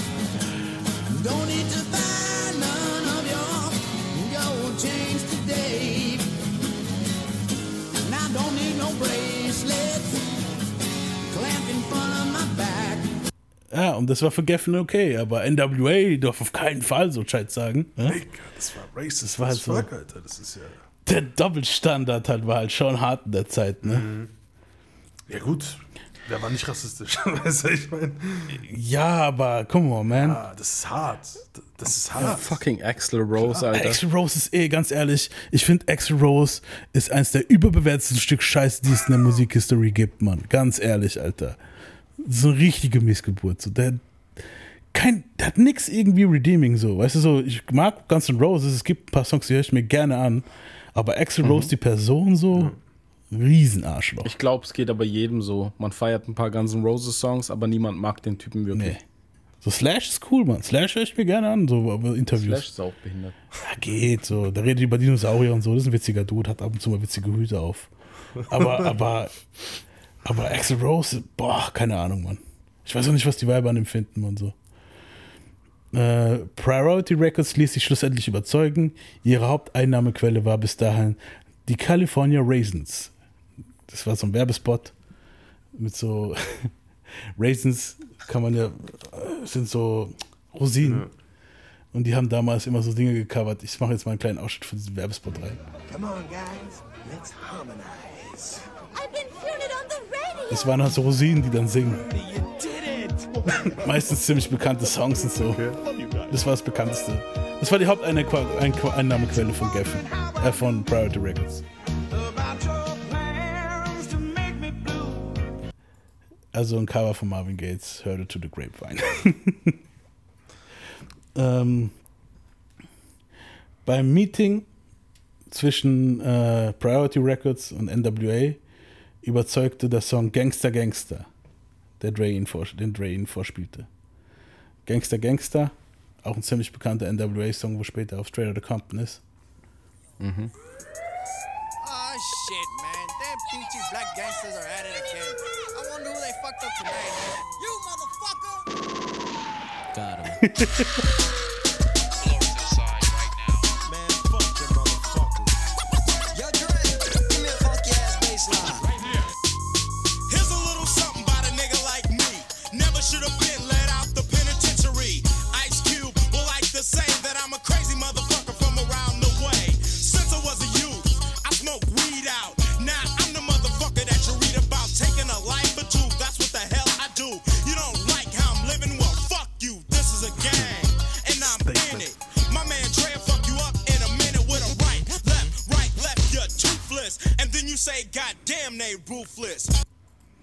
Ja. Geil. Nicer Song. Classic. Ja. Es gab einen Vertrag für Easy E's Soloalbum und NWS Debüt, äh, Debütalbum. Priority, also es war alles so bei, bei Priority und gemeinsam mit Ruthless halt. Das ist halt so wie, das kennt man halt auch später bei hier, wie war es hier bei, bei, später hat ja Dre hier Death Row und so weiter. Ja. Und da hast du ja auch Interscope, Death Row unten drunter, also als Sublabel. Ja. Und so hat es Priority dann halt auch gemacht. So Priority und unten drunter war halt Ruthless unter Priority. Priority kümmerte sich um die Distribution und NWA Straight Compton, das Album kam am 8. August 1988 raus und ging auf Gold. Krass, dass das schon so alt ist. Ja. Brutal, Mann. Ich war zwei Jahre alt, als das Album rauskam. Nach einem Jahr ging es auf Platin und 1992 kam Doppelplatin. Und der bekannteste Song davon, das war ja natürlich das ganze Ding, was eigentlich NWA ausgemacht hat, so, waren zwei Songs. So. Und das eine the davon war Straight Outta Compton. Und das war so der Hauptsong, wo halt wirklich, nach dem wurde auch der Film benannt von den Jungs. You are now about to Ich witness. glaube, Ja. Ich glaube, jeder kennt auch die Einstiegszeile. Natürlich, jeder. Auch den Anfang schon hier.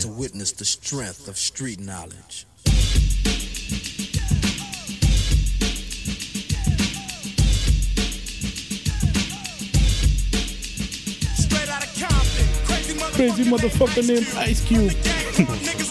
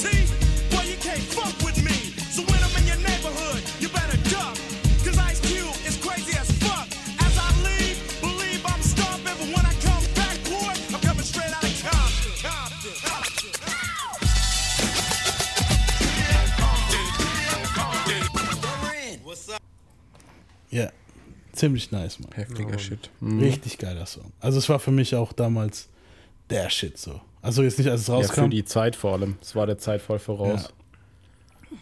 Also die Gruppe war Dre, Easy, Cube, MC Rain und DJ Yella und Arabian Prince. Sie, sie brachten einen Einblick in die Armut für die Reichen und eine Bestätigung für die Armen halt. So, es war perfekt, es war die perfekte Combo. Dre und Yella und Prince die Producer, Easy das Charisma-Kind, MC Rain der lyrische, M- ly- lyri- lyri- lyrische MC, der lyrische MC. Der Lyrical Der MC. Lyrical MC, genau. Und Ice Cube, der Conscious Rap und politische Rapper halt, wo die Parts übernimmt. In der Gruppe, der trotzdem aber auch rough sein kann, halt so. Also ne, NWA wird gern mit Public Enemy in einen Topf geschmissen. Dre fand aber schon immer die Idee, dass NWA politisch ist Nonsense. Easy meinte auch, fuck that Black Power Shit.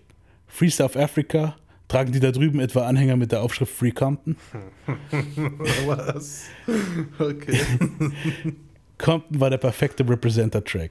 Cube kommt nicht aus Compton, sondern aus South Central LA. Same shit eigentlich, ja, aber es kommt halt doof, wenn jetzt halt Straight Outta Compton und äh, South Central. und deswegen halt Straight Outta Compton, klar. Cube und Ren waren damals 19 Jahre alt, als das Album rauskam. Die Das zwei ist Push. Hm? Das ist krass. Überleg ist mal mit 19. Denk dich mal in deine 19, äh, dein Alter von 19 rein und dann so ein Erfolg. Ridiculous, Mann. Und vor allem, was da noch jetzt alles folgt, das ist halt schon Mhm. krank. Und dass sie halt so schon so einen Weg gelegt haben für, für vieles anderes in so einem Alter, ist halt total krank. Das ist verrückt, ja. Und die zwei haben sich auch immer mehr gepusht.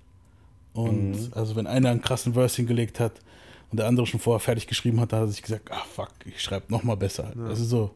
Mhm. Und vor allem während der Aufnahmen zu Fuck the Police wollten es die zwei richtig die ganze Zeit toppen. Und bei Fuck the Police war es so, ich spiele jetzt mal Fuck the Police ab. F the police.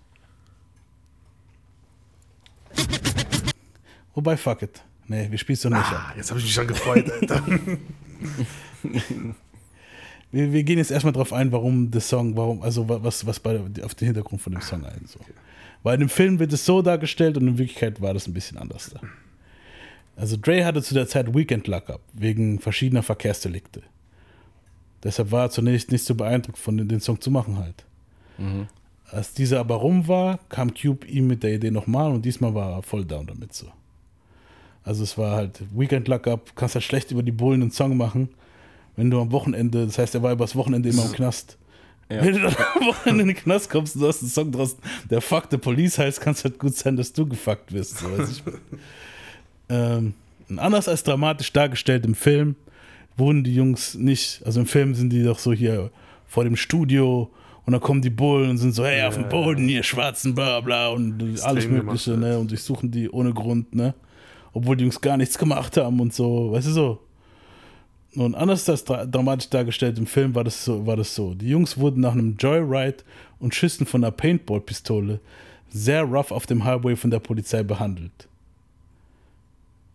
Und die Filmcrew hat halt diese Szene genommen aus dem Buch von Jerry Heller, wo er halt sich so ein bisschen als Held dargestellt hat auch. Ne? So, Lass die Jungs in Ruhe. Jerry Heller war gar nicht dabei im Auto. Weil dann meinte Jerry Heller war mit den NWA-Jungs unterwegs und hat mit Paintballs auf andere Autos geschossen, so. I doubt it. Und ja, aber trotzdem, sie hatten Knarren am Kopf, das stimmt schon. Though halt, weißt du so. Aber dieses, äh, wie es im Film, also es ist so, die, die, die Jungs waren halt pisst, klar. Und die wurden auch scheiße behandelt. Weil sie halt, wie im 8 Mile Film, kennt man ja die Szene, wie, wo Eminem da rumfährt mit dem Paintball-Ding Ja. und die Jungs und ballern so auf Mhm. Schilder und Autos. Es ist halt ein harmloser Gag und die wurden dann halt behandelt, als wären sie die krassesten Schwerverbrecher. Und das war das, was sie motiviert hat. Das käme aber natürlich nicht so cool im Film, wenn die jetzt da mit Paintballs rumgefahren, wobei es eigentlich scheißegal ist. Eigentlich Das ist es halt- gar nicht so uncool. Ich hätte es einfach reingepackt. Aber vielleicht wollten die damit Aber was halt symbolisieren gezeigt- oder, oder es extremer darstellen, um zu verstehen, den Hass gegenüber den Bullen, weißt du, ich meine? Vielleicht Ja. einfach deswegen. Ja, ich denke halt auch, klar, es ist ja wahrscheinlich oft genug auch so passiert, wahrscheinlich. Ja, weißt du, so, die, die Bullen in LA waren oder generell in den USA, oder generell oft Polizisten, jetzt, ich will es nicht alle unter einem Kamm scheren, aber viele haben halt diese Position, weil sie dann halt auch jemanden, ne, also über jemanden eine Befugnis haben und die ausüben können halt, ne? Und das haben halt die, gerade mit den Schwarzen in LA haben die es halt oft gemacht und ich denke, dass da schon so ein Kern Wahrheit dahinter ist, aber es wurde halt versimpelt im Film dargestellt, klar. So wie einiges in dem Film halt, ne? Und jetzt kann ich euch den Song Fuck the Police zeigen. Right about now, NWA court is in full effect. Judge Dre residing. In the case of NWA versus the police department, prosecuting attorneys are MC Ren, Ice Cube, and Easy motherfucking E. Order, order, order. Ice Cube, take the motherfucking stand. Do you swear to tell the truth, the whole truth, and nothing but the truth, so help your black ass? You goddamn right. Won't you tell everybody what the fuck you gotta say? Coming straight from the underground. A young nigga got it bad cause I'm brown. And not the other color, so police think they have the authority to kill a minority. Fuck that shit cause I ain't the one for a punk motherfucker with a badge and a gun to be beaten on. And thrown in jail, we can go toe to toe in the middle of a sale. Fucking with me cause I'm a teenager. With a little bit of gold and a pager. Searching my car, looking for the product. Thinking every nigga is selling narcotics. You rather see me in the pen than me and Lorenzo rolling in a benzo. Be the police out of shape, and when I finish, bring the yellow tape to tape off the scene of the slaughter. Still getting bread and water. I don't know if they or what. Search a nigga down and grabbing his nuts, and on the other hand, without a gun, can't get none. But don't let it be a black and a white one, cause they'll slam you down to the street top. Black police showing out for the white cop.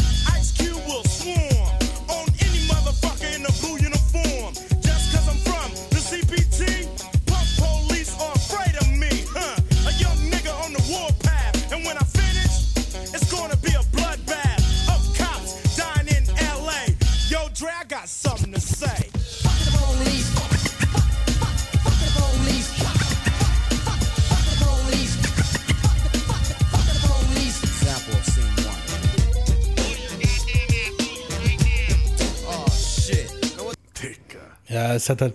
Legendär. Es hat, hat er auch perfekt die Wut rausgebracht, die jemand, eine junge Minority halt auf die Bullen hat. So, ich denke mal, hier in Deutschland haben es auch einige Leute Mhm. gekannt, wenn sie angehalten wurden, dann, na, wo fahren wir denn Ja. hin? Und Ja, dort ist halt. das- auch, und ich, oh, und ich habe das damals so gefühlt, diesen Song, wo der rauskam. So, und natürlich ist es natürlich ein viel größeres, also da drüben ist es natürlich ein viel größeres Kapitel halt, weil da musst du Noch. halt sofort Schiss haben, dass du abgeballert wirst. Immer noch. Weißt du so. Ja, noch ist es ein größeres Kapitel. Ja, hier ich meine, wenn du jetzt so guckst, wenn du jetzt so guckst, wie viel, ähm, was so rauskommt, wie viele rassistische oder, oder Rechtsradikale sich halt in der Polizei befinden. Und so Ja, aber Digga, es hat sich auch viel Ja. wiederholt von früher, wo wir auch demnächst noch drauf zukommen. Aber das, ja, was. der Song wird halt auch, der Song wird halt auch heute noch bei Protesten gepumpt, so bei Black Lives Matter und so, ja. weißt du so. Das ist richtig, das, das ist, war auch richtig so, weil es war einfach manchmal, es zeigt so den Wut, den man hat. Die meinen damit, beim Fuck the Police meinen sie nicht die ganze Polizei. Das ist das, was die Leute nicht raffen. So, oh, mein Vater ist auch Polizist, ja. fick dich. Nee, nee, die meinen nicht, die, sie meinen diese richtig korrupten Klar, Motherfucker. die ekligen, die meinen die ekligen damit. Fick die Motherfucker. Eben. Polizei. Die keinen Schwanz haben Genau. will, Und wenn du mal Digga. bedenkst, wenn du mal bedenkst, dass sich seit 30 Jahren einfach nichts getan hat in der Hinsicht. Gar nichts. Das Gar ist so nichts. traurig. Nix. Es ist einfach so traurig.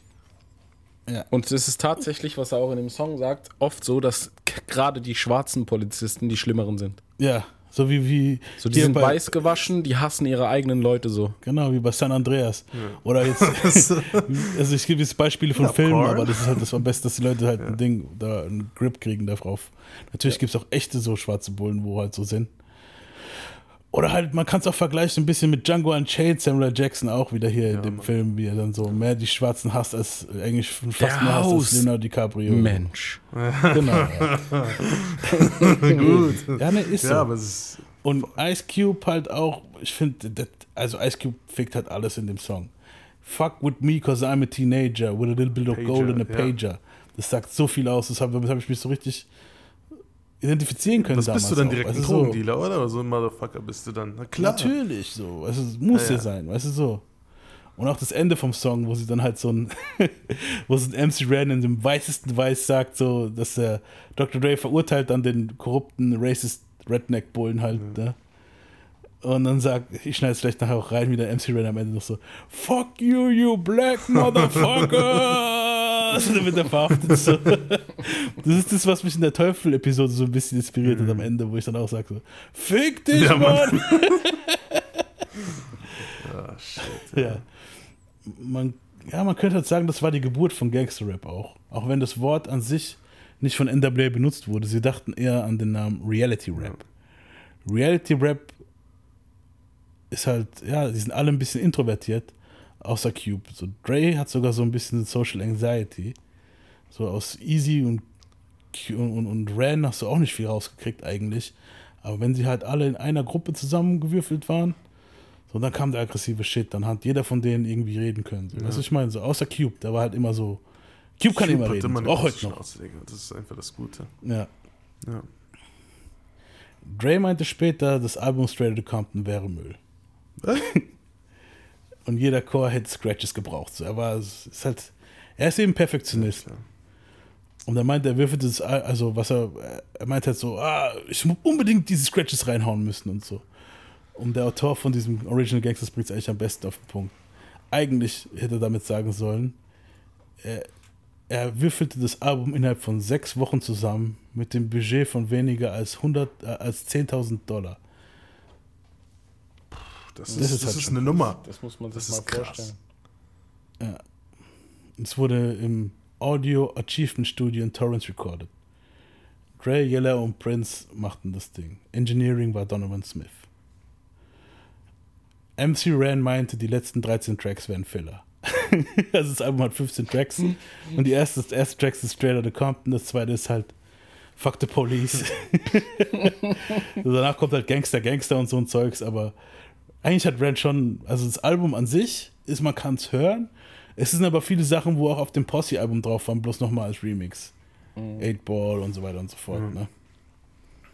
Weil klar, das war halt eigentlich für dieses Album gedacht. Und das haben sie dann auch so rausgebracht. Die haben sich dann nicht irritieren lassen. Krass. Dre, Yella und Pr Prince produzierten nicht nur mit Samples, sondern auch mit richtigen Instrumenten und Musikern, die Samples etc. nachspielten. Er schaute sich auch viel von den Bomb Squad ab, das war die Producer von Public Enemy. Also so dieses schnelle Scratches und was weiß ich, hat Dre von den Jungs abgeguckt und diese abgehackten Samples. Merkt man bei dem Sound von Fuck the Police ein bisschen. Übelst, ja. Und wenn du ein Sample hast, kannst du zum Beispiel nicht die Bassgitarre hervorheben, ohne dass du den Rest hervorhebst. Und Dre umging dieses Problem damit, dass sie halt diese Bands da hatten, die das auch eingespielt haben. Mhm. Vor allem bei Express Yourself war es halt so, dass dieser Charles Wright, wo es original gemacht hat, praktisch am Anfang keine Royalties gekriegt hat, weil sie es nochmal einfach nachgespielt haben. Okay, Aber krass. Cube hat dann halt Einsicht gehabt und hat den halt im Nachhinein seinen, seinen, seinen Para gegeben. Er hat seinen Hack Sein bekommen, Hack. Alter. Ja. Also Easy schrieb die Checks für das Studio, Sessions und war der Businessman. Dre war das Ohr und der Boss im Studio. Er gab halt Befehle und das Ende war halt aber immer gut. Das ist auch heute noch so bei Dre. Er ist so meistens still im Studio und sagt dann halt, mach so. Erklärt dir aber nicht, warum du so machen sollst. Also dann machst du es. So Snoop sagt heute noch, es ist Horror, mit Dre im Studio zu sein. So. Aber es ist halt, weil er halt so ein General ist und guckt, dass es halt perfekt klingt. Außer du bist Eminem. Klar, außer du bist ein Eminem, der das halt Den sowieso kannst, du schon. nicht, den kannst du nicht kontrollieren oder konntest du damals nicht, glaube ich. Nee, der, weil das auch, weil Eminem ist schon perfekt eingerappt. Das ist ja das Kranke bei Eminem. Ja. Eminem hat es einfach schon perfekt reingerappt, fertig. Ja, wahrscheinlich. Und Dre hat halt keine Cuts bei ihm so wenig wie möglich produzieren müssen, eigentlich so. Es ist so, aber mit allen anderen Künstlern war es bei Dre so, dass die halt ziemlich. Dre, du musst richtig Geduld haben, so. Ganz ehrlich, das habe ich manchmal mit Yannick auch ein bisschen so. Rap die Line nochmal. 50 Mal nochmal ein, weißt du so. Und nach, sag das eh ein bisschen mehr so hier, weißt du so. Und du machst es dann und dann nach dem 50. Mal denkst du so, oh fuck, aber dann hörst du es und sagst, fuck, es klingt aber am besten so. Weißt du so. Deshalb ist Detox auch noch nicht da. Ja, das ist wahrscheinlich das Problem. Ja? Weil bei Detox ist es halt so, dass du irgendwann mal, er, er hat sich immer wieder getoppt und versucht 2001 jetzt noch zu toppen. So. Ich glaube, das Problem ist auch einfach, dass Detox generell als Titel so schon gestorben ist. Ja, Wenn du das, das so lange sowieso. im Kopf hattest und nicht rausgehauen hast, ist es einfach tot. Ja, dann lass du Der das wird Projekt niemals ein Album rausbringen, das Detox heißt, glaube ich. Nee. Stell dir Nee, vor, es wird glaub einfach ich auch nicht. Und es wird uns überraschen. Und weißt du, ich meine, das wäre auch krass, Mann. Nee, don't believe in it. Ja. Steht Vorher bringt Kendrick noch 10 Alben raus. Das sind dann ungefähr 20 Jahre. Nee, mehr. Kendrick ist echt, der muss ein bisschen in die Pushen kommen. Ja. Ja. Und 50, Alter. Der geht Aber mir der langsam wird, der wird nix, nächstes Jahr kommt da 50, was raus. Alter. Ich hoff's.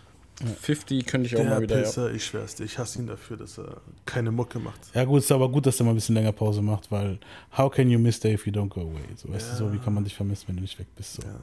Jetzt könnte 50 mal wieder Ja, das ist wieder gut am Hasseln, Alter. Eine Zeit lang war's Shit. schon- Der ist unterwegs, man. Wenn er keine Musik macht, dann macht er das und das und das. Ey, ganz ehrlich, ich, ich würde sogar, ich würde sogar voll gerne mehr, noch mehr Filme mit dem sehen. Der ist ein guter Schauspieler. Ich mag den total bei Filmen. Auf jeden.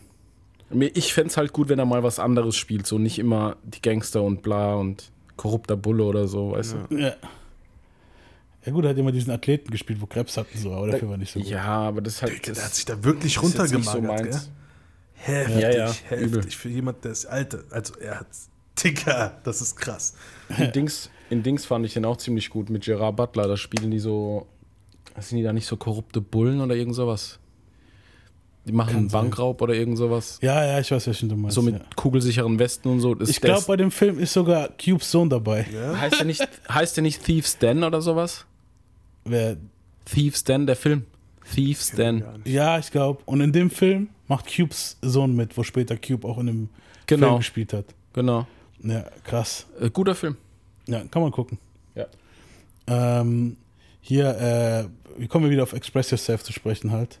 In dem Song, oder auf Dre halt. In dem Song sagt Dre stolz, er raucht kein Weed. Das war auch in der äh, schlecht gealterten Lyrics-Folge drin, ne, wo wir gezeigt haben. Mhm. I never smoke weed or says, cause it's only giving brother brain damage, and brain damage on the mic don't manage. Und später dann Up in Smoke Tour.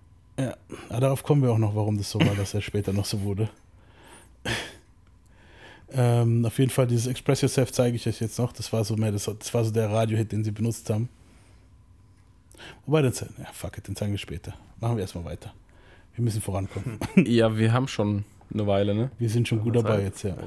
Äh, Layla und andere boten Dre Weed an und er schüttelte immer lachend den Kopf auf die Art so, don't need it. Und Yella machte das ganze technische Zeug. Er war zu sagen Dre's Assistent und das Editing. Das Musikalische machte Dre. Und das war halt auch so das Ding so. Yella ist eigentlich so, wie soll ich sagen, Yella ist einer der unauffälligsten NWA-Mitglieder, weil er eigentlich mehr so den, den, den, den Technik-Scheiß gemacht hat, wo keiner machen wollte. Also so, aber musikalisch so hat er nicht viel beigesteuert. So, und ähm, das einzige Lied, Der hat schlecht gealtert ist auf dem? Album. Was? Der hat gemixt und gemastert, oder? Genau, ja. Und hat auch immer die ganzen, äh, das ganze Equipment so eingestellt, dass Dre einfach nur machen muss. Ja, okay. Und das am schlecht gealtertsten Lied auf dem Album ist Something to Dance to. Weil es klingt noch ziemlich nach Arabian Prince, so wie das andere Lied, wo wir auf dem Posse-Album gehört haben. Yo, give me something to dance to.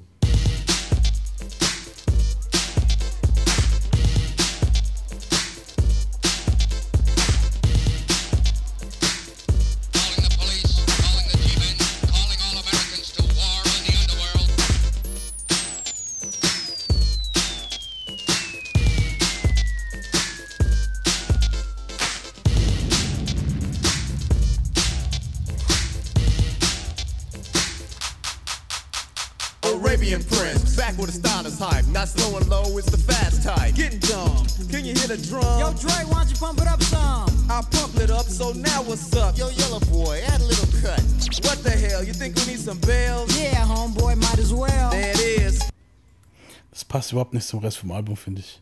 Nee. Es ist zum Teil so aus einer alten Zeit, es ist noch so wie so ein Überbleibsel aus dieser World Crash Wrecking Crew Zeit irgendwie und passt gar nicht. Also der, der war eindeutig von Arabian Prince, der Song. Auch wenn er halt keine Credits für den Song irgendwie auf dem Album kriegt. Weil das Ding war, als das Album rauskam, jetzt kommen wir eigentlich zu der ganzen Sache mit Arabian Prince. Man sieht ihn weder auf dem Cover, noch wird er im Film erwähnt. Also er ist im Film einfach non-existent. Er wurde einfach rausgelöscht. Und es war auch, Prince war auch der Erste, der Heller in Frage gestellt hat von der Gruppe. Oh. Er verließ die Band, bevor das Album rauskam. Er war finanziell von der Gruppe nicht abhängig, weil er ein gutes DJ-Money am Start hatte. Er wurde aus dem, also er wurde aus dem Cover geschnitten, im Film kommt er eiskalt nicht vor halt und war dann auch einfach weg. und wurde auch nie erwähnt von den Jungs. Und das sind die einzigen Überbleibsel, die man noch von Arabian Prince hat. Dass er in diesem Song hier dabei ist, Ja.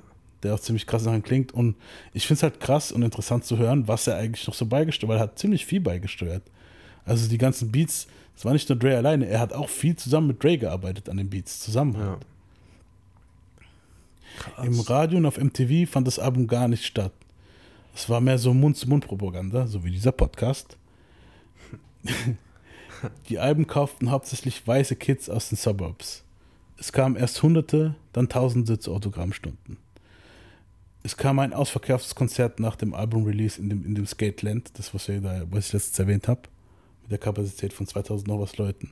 Ja, ja. Aber im Beverly Center Club wurden sie zunächst nicht reingelassen, weil die Tür, also auf ihre eigene Album-Release-Party, weil die Türsteher meinten, es wären ein paar Do Dogs, ein paar Dogs, Ja. ein paar Gangster. Jeez. Das war ihre eigene Albumparty und die kamen nicht rein. New York hatte auch noch keine Liebe für NWA und Easy. Im Apollo Theater in Harlem gab es Buß für Easy. In Anaheim gab es im Publikum eine Messerstecherei. Damn. Ja. Und wie gesagt, dieses NWA ist halt so ein bisschen zweischneidiges Schwert, weil du halt dieses Ding hast, wie wir es vorhin hatten, auch in einem Vorgespräch vor dem Podcast, dass die Jungs halt auch so die ersten waren, die dieses Gangster, stumpfe Gangster-Ding richtig krass gefördert haben. Ja. Und ziemlich zeitgleich brachte auch Easy sein Debütalbum Easy Does It raus. Das kam im November 88 raus. Und ging zweimal Platin. In manche Quellen sagen November, andere sagen September. Also direkt nach August kam das eine Album, danach gleich das nächste. Ich weiß es nicht, wem ich glauben soll. Das ist nicht sicher. Das ist doch komisch, Alter. Das ist doch offiziell gewesen. Ja, aber das ist irgendwie. eigentlich- Hier hörst du da, auf der anderen Seite findest du das. Komisch. Es kam auf jeden Fall kurz nach Straight Compton raus. Ja. Wegen dem Song Boys and Hood war Easy bekannter als NWA. Es war halt eher lockerer das Album, weniger Public Enemy. Mehr Dolomite, meint der Autor von Original Gangsters. Und das passt halt auch wie die Faust aufs Auge, deswegen ich konnte nichts anderes finden. Und da waren halt so Tracks drauf, die wo ich vorhin vorgestellt habe, hier zum Beispiel Still Talking Shit, We Want Easy, das haben wir auch vorhin noch gehört, wo, wo, wo, sie gemacht haben. Nobody Move, kennen wir ja aus unserer schlecht gealterten Lines-Folge, ich weiß jetzt nicht, ob Volume 1 oder 2, da wo er den Transvestite erst vergewaltigen und dann töten möchte.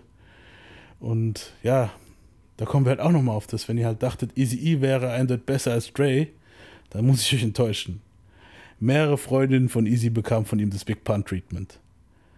Einer Dame schoss er sogar mit einer BB-Gun ins Gesicht. Was? Was? Und er brachte sie nicht mal ins Krankenhaus. das ist halt schon hart. Ne? Lisa Johnson, Dre's dreimalige Baby Mama, die wo auch andauernd von ihm verdroschen wurde, von Dre, blieb auch nicht vor Easy verschont. Was? nee. Easy datete eine Freundin von ihr und sie gingen im Vierergespann oft aus. Eines Tages fuhr Lisa und ihre Freundin durch die Hood und sie sahen halt, wie Easy mit einer seiner Babymamas im Auto saß. Als die andere Madame ihm eine Szene machte, lief Easy zu Johnson und brach ihr die Nase. Er dachte halt, sie hat sie zu ihm gebracht.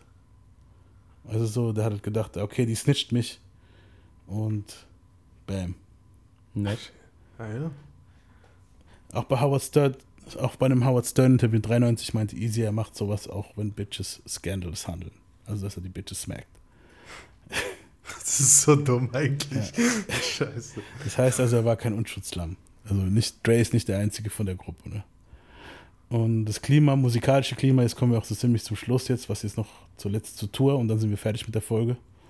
Das Klima war angespannt, als die NWA auf Tour ging, auf große Welttournee, also auf große US-Tournee.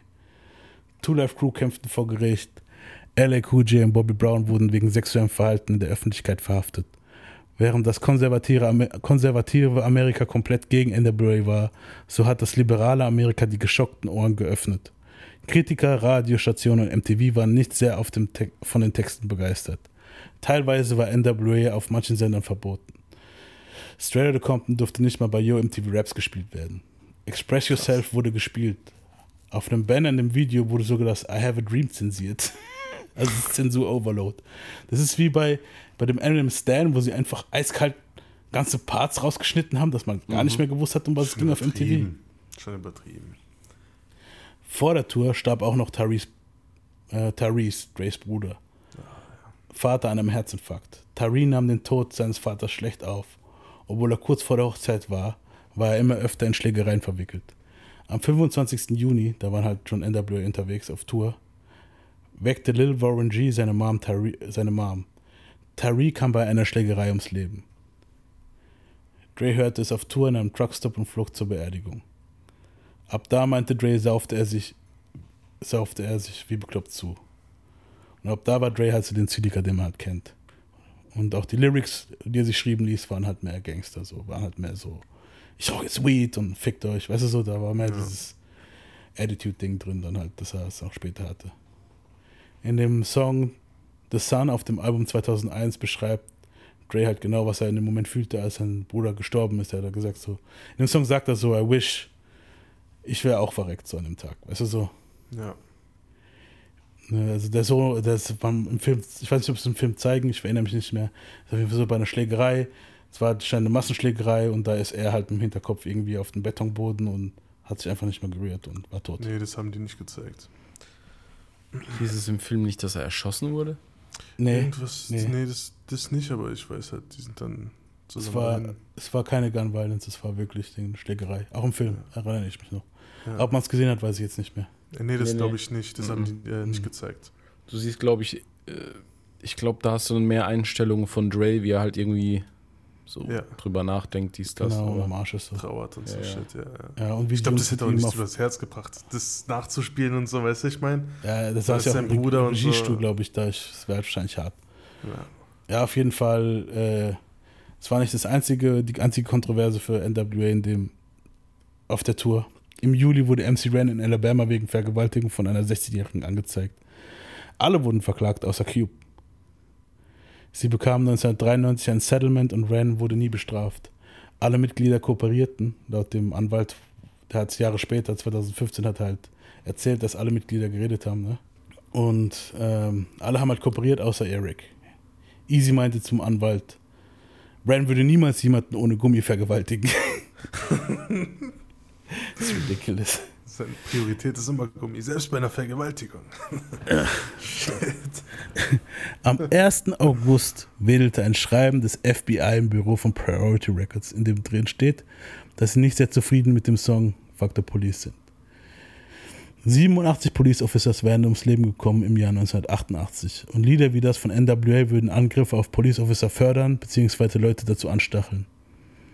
Wir in der Law Enforcement Community wissen, dass Musik eine signi- signifikante Rolle in der Öffentlichkeit spiel spielt und ich will, dass die Position des FBI zu diesem Song und zu seiner Message erkennen.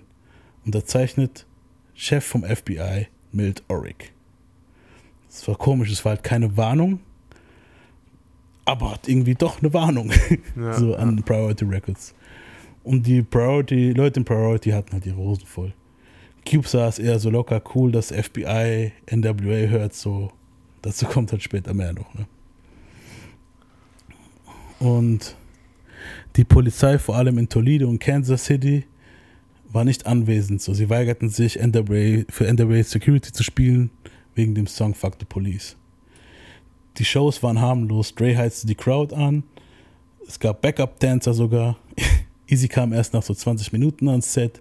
Meistens so. Er war so der Main Event sozusagen. Die Shows wurden auch als Easy E und NWA angekündigt. Auf der Bühne hatten sie Fake Guns mit, im Bus hatten sie echte. In einem Bus waren die Waffen und im anderen die Patronen. Sie konnten mit den Knarren nicht umgehen, so laut KG Mustafa. So Dre hat immer geschossen, so seitlich wie so ein Gangster, wenn sie am Shooting Rage waren, also richtig Amateur-Style. Und ja, es, sie weigerten sich, Strata Compton und Gangster Gangster aus dem Set zu holen.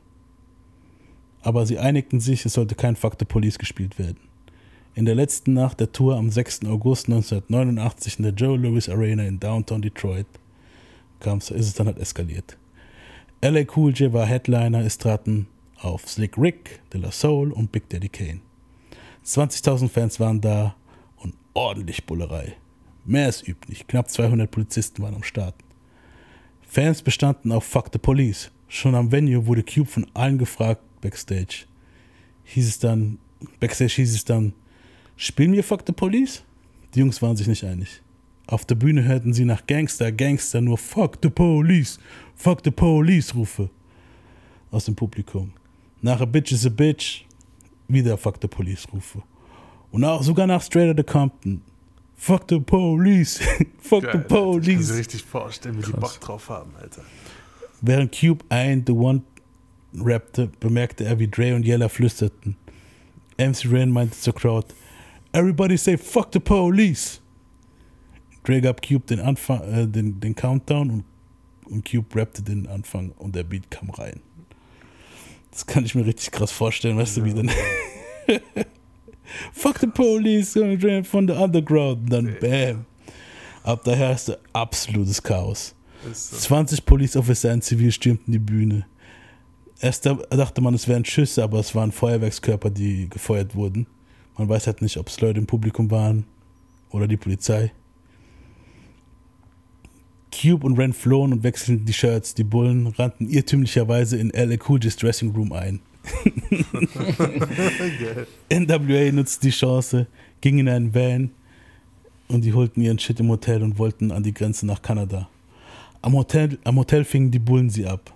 Sie redeten aber nur mit ihnen und meinten, sie wollen sie auf der Bühne verhaften, um zu zeigen, dass sowas nicht geht.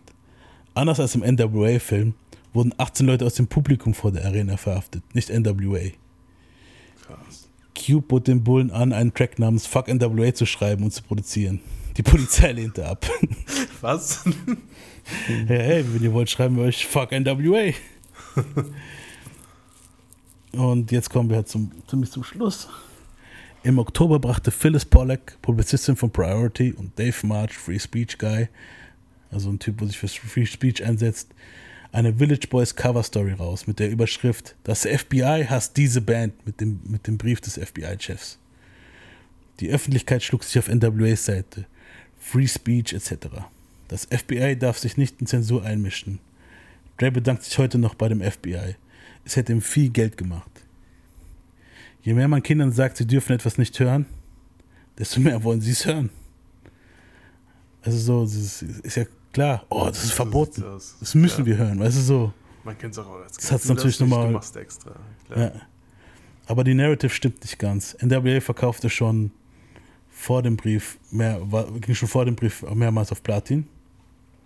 Und Jerry Heller meinte, meinte, Warner Music sprang aus dem lukrativen Deal raus, weil sie kalte Füße wegen dem FBI-Brief bekam. Das ist halt auch in dem, das zeigen sie halt im Film nicht, das ist halt, es war ein zweischneidiges Schwert halt, ne? Ja. Das Jahr 1988 hatte Rekordverkäufe mit George Michael und Dirty Dancing. Straight Outta Compton Hit hatte nicht die Maschine hinter sich, gerade wegen ihrer Skandale. NWA war nicht bei Walmart. Wenn dem so gewesen wäre, hätten sie eventuell mehr verkauft als Dirty Dancing, als der Dirty Dancing Soundtrack. Sie wären vielleicht sogar nicht die gefährlichste Band, sondern die erfolgreichste Band der Welt gewesen.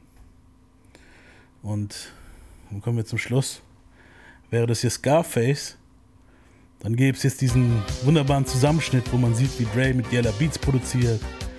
Easy zählt zu sein Geld und signed andere Artists bei Ruthless, während Jerry, Jerry Heller lachend am Telefon sitzt so und Red und DOC einen Haufen einen vor die saufen und blunt rauchen Texte schreiben. Aber da gibt es ein Mitglied, das nachdenklich reinschaut. Ein Mitglied, das sich fragt, ob er fair bezahlt wird für das, was er alles zum Team beisteuert. Ein Mitglied, das sieht, dass Jerry und E mit dem neuesten Mercedes auf dem Parkplatz vor ihr fettes Haus fahren, während er mit seinem Suzuki Sidekick noch bei seinen Eltern wohnt. Dieses Mitglied ist Ice Cube. Wie es in diesem Fall weitergeht, hören wir wieder nächste Woche in unserem Part 3 der NWA-Reihe. Krass. Sagen, das war's. Und zum Abschluss spielen wir einfach Express Yourself. Wir sagen Peace out, Leute. Eine lange. Folge, oder? Ja. Wir bringen euch das, was ihr vorher sagen wollt. Peace.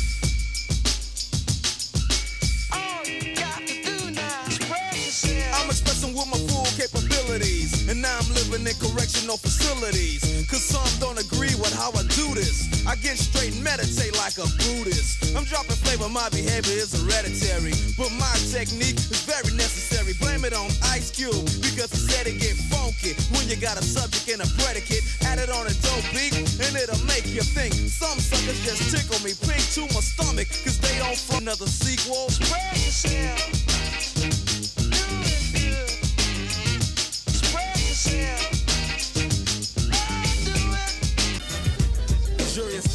Guilty of being a redneck, white bread, chicken shit motherfucker.